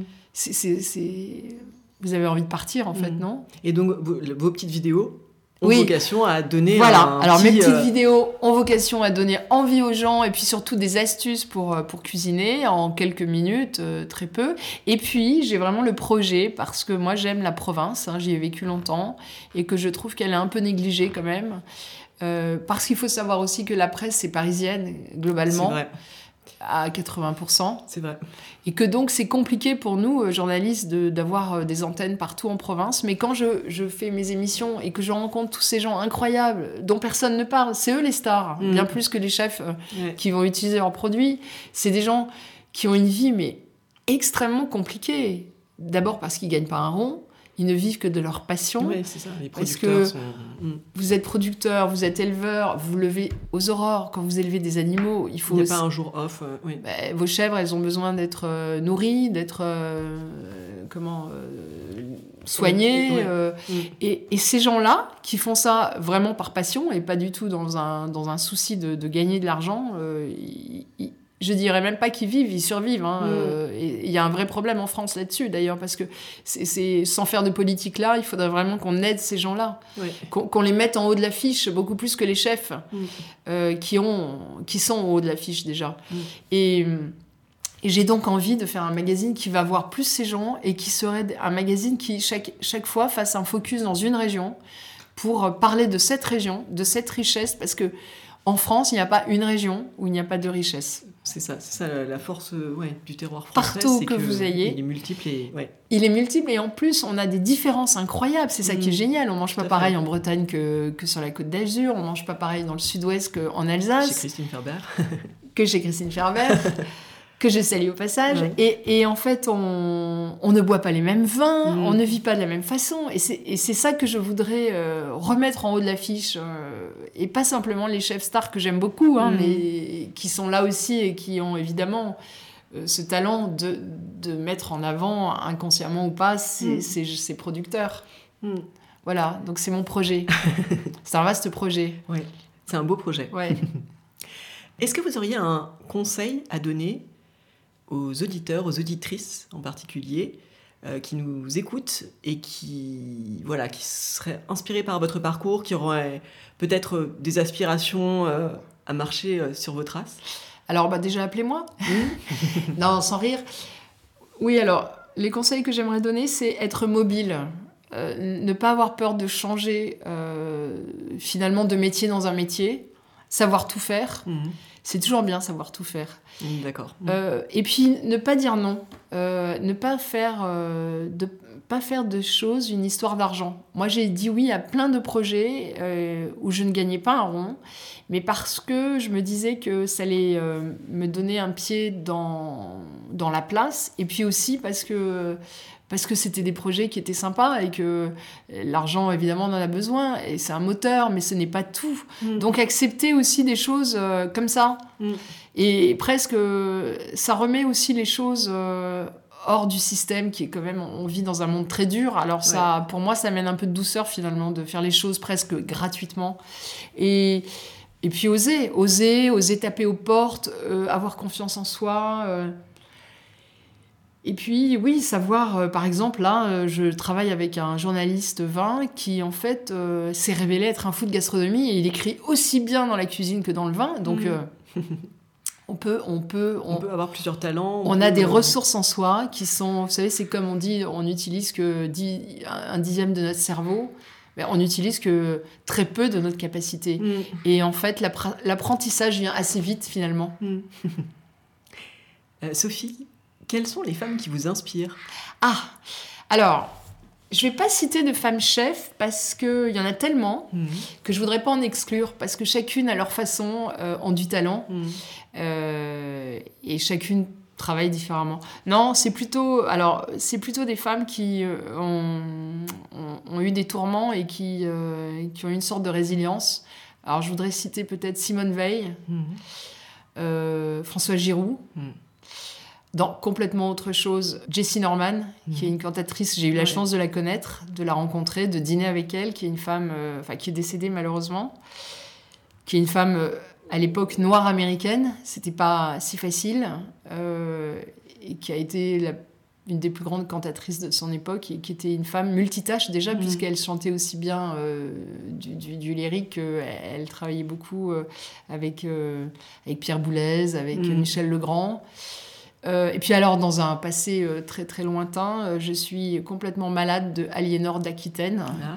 J'aurais aimé être elle. Alors, si mon mari était là, il dirait ah non, elle va pas recommencer parce que je pense que dans une autre vie, j'aurais pu être aussi prof d'histoire. J'adore l'histoire et j'adore surtout le pouvoir des femmes dans l'histoire. Alors ça, je pourrais faire, ça pourrait être l'objet d'un autre podcast parce que Mm. je trouve que c'est incroyable en fait comme les femmes ont marqué l'histoire, euh, pas seulement de notre pays, hein, mais du monde en agissant un peu euh, dans l'ombre ou Mm. pour certaines dans la lumière. Et Aliénor d'Aquitaine, dans une période compliquée, qui a eu deux maris, qui a divorcé, qui a eu maintes enfants, qui a passé son temps à voyager entre la France et l'Angleterre, aller chercher la fiancée de son fils Richard euh, euh, à l'autre bout euh, de, de, de- de l'Orient, qui a participé à des croisades, qui a vécu extrêmement vieille, qui a été une femme qui a vraiment porté Mm. son époque, quoi. Euh, voilà, c'est c'est mon héroïne.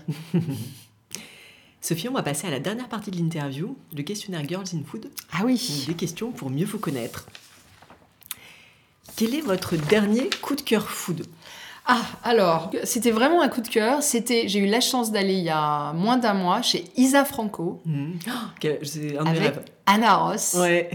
Et j'ai eu un vrai coup de cœur parce que déjà c'est une femme, Mhm. donc bravo. Une chef slovène Slovène. Mm. En Slovénie, la culture gastronomique n'est pas quand même énorme. Non. Elle a deux étoiles, mais c'est l'équivalent de trois étoiles. C'est vraiment la star de la Slovénie. Elle est autodidacte, donc ça évidemment j'adore, ça rejoint un peu mon parcours. Et c'est une femme surtout qui est extrêmement accessible, j'ai discuté avec elle, elle parle très bien français en plus. Ah mais ça ferait une, une invitée parfaite pour Girls in Food. Ah bah alors là, vraiment, il faut que Ouais. vous la contactiez, Mm. parce que je pense qu'elle vient parfois en France, ou même est là-bas. Oui. Euh, je peux vous aider peut-être. Et alors c'est un restaurant perdu, hein, dans... c'est dans la vallée, euh, dans la vallée qu'on appelle la vallée d'Emeraude, à Kobaric. Mhm. C'est dans un coin euh, très paumé, très nature, où les gens viennent beaucoup marcher l'été. Et il y a des rivières, c'est pour ça qu'on l'appelle émeraude, parce que les couleurs de la- de l'eau sont émeraude. Et c'est déjà un talent fou de s'être installé là-bas, enfin, quel Mm. pari, quoi. Elle a quelques chambres, mais surtout sa cuisine est complètement... J'adore les cuisines qui vous déstabilisent dans le bon sens. Il n'y a pas Mm. de repères. C'est des menus où où il y a presque une vingtaine de plats. Alors, quand vous voyez la liste, vous dites, oh là là, c'est, moi, j'aime pas ça en général. Mais là, c'est des, vraiment des petites, euh, des petites portions et elle a ce talent incroyable. Techniquement, c'est très fort. Dans une portion minuscule, mais il y a plein de sensations. Elle raconte une histoire à chaque fois. Mhm. Et il y a toujours évidemment ce rapport très fort à la nature, avec des produits très simples. Et puis, cet accord qu'elle fait incroyable, vous pouvez choisir du vin, mais vous pouvez aussi choisir des boissons sans alcool. Ouais. Beaucoup sont faites sur place avec Mhm. des kombachas, mais des Ouais. kombachas avec, euh, avec des fruits, euh, des thés aromatisés. Et en fait, vous avez pas du tout ce manque de ne pas avoir d'alcool. Euh, et ces, ces, ces- ces boissons sont assez fortes pour supporter les plats. Mhm. C'était vraiment un coup de cœur. Et puis, puis je vous dis, je pense que pour aimer la cuisine, il faut aimer aussi le chef ou la chef. Mhm. Et là, j'ai vraiment beaucoup apprécié cette femme. Est-ce qu'il y a un plat qui pourrait résumer votre enfance? Oui, le soufflé au fromage. Ah. ah. oui, ça c'était le plat de ma mère. elle le faisait extrêmement bien. Le soufflé montait jusqu'au plafond. et il n'y a rien de mieux qu'un soufflé au fromage. C'est réconfortant, c'est généreux, c'est les dimanches soirs, mhm. quand il reste plus grand chose, mais des œufs et du fromage. Et, et puis c'est la fête un peu, le soufflé. Est-ce qu'il y a un plat que vous avez goûté et que vous n'avez jamais oublié? Oui, bien sûr. Alors ça, c'était, euh, j'ai goûté il y a très longtemps, et ça vaut presque un peu une petite histoire, les macaronis au foie gras de Joël Robuchon, à l'époque où ah. il était avenue Raymond Poincaré. Et vous devez savoir, vous qui êtes aussi une grande gastronome, qu'à Paris, beaucoup de chefs font des macaronis, ou des pâtes au foie gras. Et en fait, beaucoup se sont inspirés. Je dois dire que, sans aucune modestie, je suis un peu à l'initiative de cette recette parce que J'étais avec mon mari, quand on a goûté ce plat, c'était mais incroyable. C'était vraiment un coup de foudre. C'était des penne, je crois, et avec du comté, mais de qualité incroyable évidemment, le foie gras qui fondait dedans. Enfin, c'était un plat riche, généreux. Et je suis euh, le lendemain, je passe au restaurant de, mon ex-mari et je parle avec son chef et je lui parle de ce plat. Et je le pique tellement de curiosité qui se dit je vais essayer de le faire mm. À sa façon. Donc c'est ce qu'il a fait. Et entre-temps, un autre chef a entendu parler de ce plat, donc est venu le goûter au restaurant et a fait sa version. Donc en fait, Ça il, y a, neige. il y a dix versions de, de... Alors merci monsieur Robuchon, hein, mm. mais, mais j'ai... Euh, j'ai euh, l'envie de dire que c'est aussi un peu euh, parce que j'avais fait part de, de, cette, de ce coup de cœur. Est-ce qu'il y a un aliment que vous détestez? Euh, oui, cette mode du pigeon cuit euh, rosé. Mm. Euh, déjà, je suis pas très fan du pigeon, alors en plus, ah bah. quand il arrive saignant, d'accord. j'ai l'impression que je vois encore l'animal dans l'assiette et j'ai vraiment du mal avec ça. Il faut d'ailleurs, c'est un message que je passe au chef arrêtez avec le pigeon. Il y a d'autres volailles à cuisiner. Est-ce qu'il y a un produit que vous avez toujours au frigo ou dans votre cuisine? Oui, j'ai toujours de l'huile d'olive et des olives en bonne méditerranéenne que je mm. suis. Est-ce qu'il y a, vous voulez nous donner une référence pour les éditeurs? Alors, des huiles d'olive, il y en a des tas. Euh, alors, moi, je préfère, je préfère les huiles euh, plus fruitées, plus, euh, qui, ont du, corps. Alors, j'ai récemment fait un, sujet à Saint-Rémy-de-Provence, mhm. qui est vraiment une grande région oléicole, même si la France est toute petite hein, par rapport à l'Espagne ou à l'Italie. Alors, si on peut, lors de voyages, rapporter une huile. Par exemple, si vous allez en Sicile, il faut acheter une huile locale. Hmm. Mais euh, à Saint-Rémy, il y a beaucoup de bons faiseurs, dont euh, l'huilerie de Castellas, qui fait des très très bonnes huiles et qui a été... Euh, alors c'est un couple qui a repris, mais leur fille, justement encore une histoire de femme, qui est une jeune femme qui a réintégré l'aventure familiale il y a peu de temps, est une femme pleine d'énergie et elle travaille avec des chefs. Et j'ai eu la chance... Stéphanie de Québec, je pense. Elle travaille avec Stéphanie Kelek, elle travaille avec euh, le chef euh, de, des Beaux de Provence, avec mhm. euh, Glenn Vieille. Elle travaille notamment avec le chocolatier de Glenn Vieille et elle fait ah. des accords chocolat, huile d'olive. C'est incroyable. Ah, il faut que j'aille voir ça. ouais, la chocolaterie est magnifique. C'est oui, c'est à Beaumanière. C'est à Beaumanière. Et j'ai un trou sur le nom du jeune chef. Alors, le, pâtissier, c'est. c'est Brendan. Brendan, voilà oui, exactement. C'est des, prénoms de, de séries américaines. Mm. Sa mère a dû regarder euh, Dynasty. et il fait des accords chocolat-huile d'olive, c'est fabuleux, vraiment. Et mm. voilà, et moi j'adore euh, tremper mon pain dans l'huile d'olive, ça c'est un, kiff mm. ultime. Euh, est-ce que vous avez une recette fétiche à la maison, bien sûr? Votre recette doudou, celle que vous faites tout le temps? Non, j'ai pas vraiment de recette fétiche parce que j'en fais tellement D'abord, je teste beaucoup de recettes pour le magazine, avant de les écrire ou en les écrivant. Je dirais que par période, j'ai des recettes que je reproduis. Euh, mais là, euh, on est à cette période-là aussi. J'ai une recette que je fais euh, beaucoup et que j'avais d'ailleurs partagée dans un de mes ouvrages, dans le premier ouvrage. Et c'est drôle parce que la dernière fois, j'étais au marché à côté de chez moi. Et il y a une jeune femme qui est venue me voir et qui m'a dit Je voulais vous dire que cette recette, c'est devenu ma recette je la fais tout le temps. Ah. Et j'ai adoré parce que la, la, cuisine, C'est la transmission. Et alors, c'est une recette toute simple. Ce sont euh, des avocats que je coupe en morceaux avec des mangues. En plus, là, c'est la bonne saison des mangues. Euh, J'ajoute euh, des graines de sésame torréfiées, des crevettes, euh, des bonnes crevettes roses, hein, de qualité aussi. Et je fais une vinaigrette avec du citron vert que je râpe et je prélève le, le jus. Et je mélange avec de l'huile de sésame Mhm. et de la coriandre. Et ça fait un petit côté un peu exotique. Mhm. Et c'est un régal servi frais, ça fait une entrée un peu chic ou même Ouais. une entrée de dernière minute si, Ouais. qui se fait rapidement parce Ouais. qu'on n'a pas forcément de la mangue, des Non. crevettes dans son frigo, mais si on les achète en 10 minutes, la recette est, est faite. Et quand vous êtes en cuisine, qu'est-ce que vous écoutez? Est-ce qu'il y a une bande son qui passe? Alors moi, la cuisine, comme je suis assez concentrée, soit j'écoute de la musique classique, mais je me suis rendu compte qu'au bout de un quart d'heure, 20 minutes, euh, ça, me, ça me rend un peu triste. Donc en fait, j'ai des playlists, j'ai- sur mon téléphone, j'ai des centaines de playlists. Comme je cours beaucoup, j'écoute et je mets plutôt mes, mes musiques justement de running, c'est-à-dire des musiques euh, Qui- pulsent et qui, qui sont... euh, voyez, ce serait, plutôt La La Land que, que le Requiem euh, de Mozart. Alors, on arrive sur des questions qui vont pas être faciles pour vous. Quel serait le restaurant de votre vie s'il n'en restait qu'un? Oui, parce que ça, c'est vrai que c'est pas si facile. Après, ça peut être le vôtre. Hein. Oui, non, alors, non, c'est euh, c'est un restaurant qui résume pour moi beaucoup de choses. C'est la Miranda, Mhm.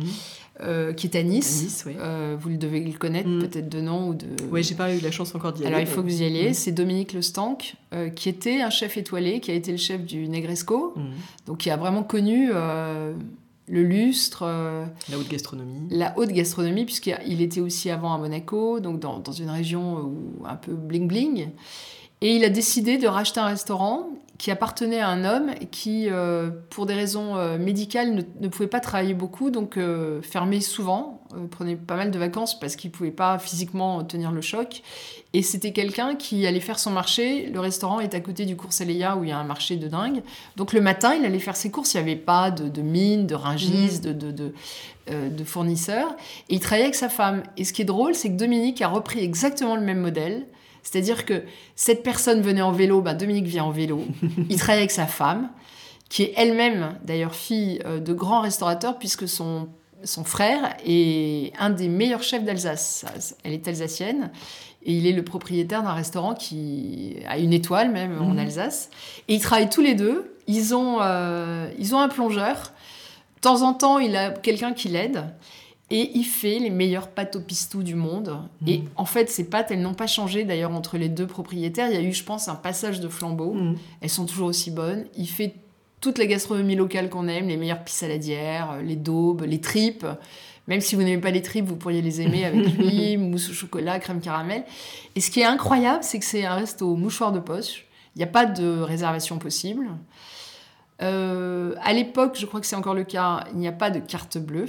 Mhm. En fait, il est complètement Hors du temps. hors euh, du temps, mhm. à l'opposé des modes, et, et justement, ça le rend furieusement moderne, ce restaurant. Ouais. Il, il résume tout ce que j'aime de la cuisine, c'est-à-dire la simplicité, le goût juste, pas de prétention, juste euh, la cuisine qui, qui touche le cœur.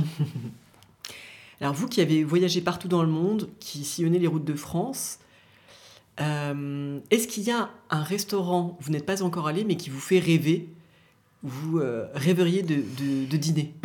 Alors, euh, non, pas forcément, parce que je- le restaurant que, que je rêverais de connaître, il, il existe et je le connais pas encore. Vous voyez ce que Mm. je veux dire C'est la surprise. Par exemple, je pars lundi en Finlande et je vais rencontrer un chef qui ne cuisine que les produits locaux.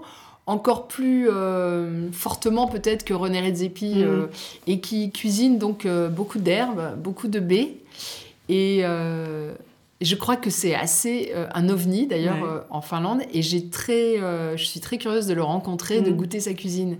Voilà, c'est peut-être mon Le prochain... le pro- ma prochaine curiosité. Dernière question de cette interview. Quelle femme souhaiteriez-vous entendre dans un prochain épisode? Ah alors ça j'ai ma réponse tout de suite. J'aimerais entendre Catherine Roig. Ah Vous connaissez Catherine? Ouais, Enfin, je la connais pas personnellement, mais bien sûr, je l'ai, je l'ai lu. Alors Catherine, c'est une femme de grand talent. Elle a été rédactrice en chef euh, Food Duel pendant Mhm. très longtemps. Elle s'est occupée, elle était éditrice du féminin, mmh. féminin pardon, du, et surtout c'est une folle de cuisine depuis mmh. toujours, de, de, cuisine et de tourisme aussi. Elle a beaucoup voyagé. Elle s'occupait aussi des pages art de vivre, duel. C'est elle qui a coécrit le livre de Pierre Hermé. Et elle a une, une sensibilité incroyable sur la cuisine parce qu'elle la connaît vraiment. Elle aime cuisiner, elle aime recevoir. Et puis, euh, euh, c'est une femme qui travaille depuis très longtemps dans la restauration sans être âgée. Elle connaît euh, parfaitement. Et j'adore ces gens qui, qui ont une culture. Euh, voilà, en fait, et je pense que la chance d'ailleurs de travailler dans ce milieu, c'est qu'on se bonifie en vieillissant. Mm. Dans, dans, notre monde où c'est le culte de la jeunesse, surtout quand on travaille dans les métiers d'image, où il faut être jeune pour. Enfin, c'est symbole de talent, alors que non. On fait un métier où finalement, plus on est âgé et plus on sait, parce que c'est un métier compliqué quand même il faut engranger tellement d'informations. C'est comme le vin. Pour apprendre le vin, il faut goûter. C'est la seule chose euh, qui fait. Et donc, euh, prendre du temps, goûter, regoûter, euh, découvrir notre mm. vignoble est tellement immense. Et donc, Catherine, elle a cette, ce, background et cette force en elle. Elle, a une vraie bibliothèque mm. mentale, en fait, sur la cuisine. Donc, j'aimerais bien écouter ce qu'elle a en, ce qu'elle aurait à vous dire. Eh ben, mille merci pour cette recommandation et puis aussi pour cette euh, manière de voir les choses. Euh, le fait de se bonifier avec le temps, euh, c'est c'est rafraîchissant. oui, j'espère. Alors en tout cas, c'est moi j'y crois vraiment. Mm. Et l'âge ne doit pas être un problème. Mm. Merci Sophie. Merci Adeline. À très bientôt. À bientôt. Si ce podcast vous plaît et que vous voulez m'aider à le faire connaître, mettez-lui 5 étoiles et laissez un commentaire sur Apple Podcast ou sur votre appli de podcast préféré. À bientôt pour une nouvelle interview de femmes inspirantes.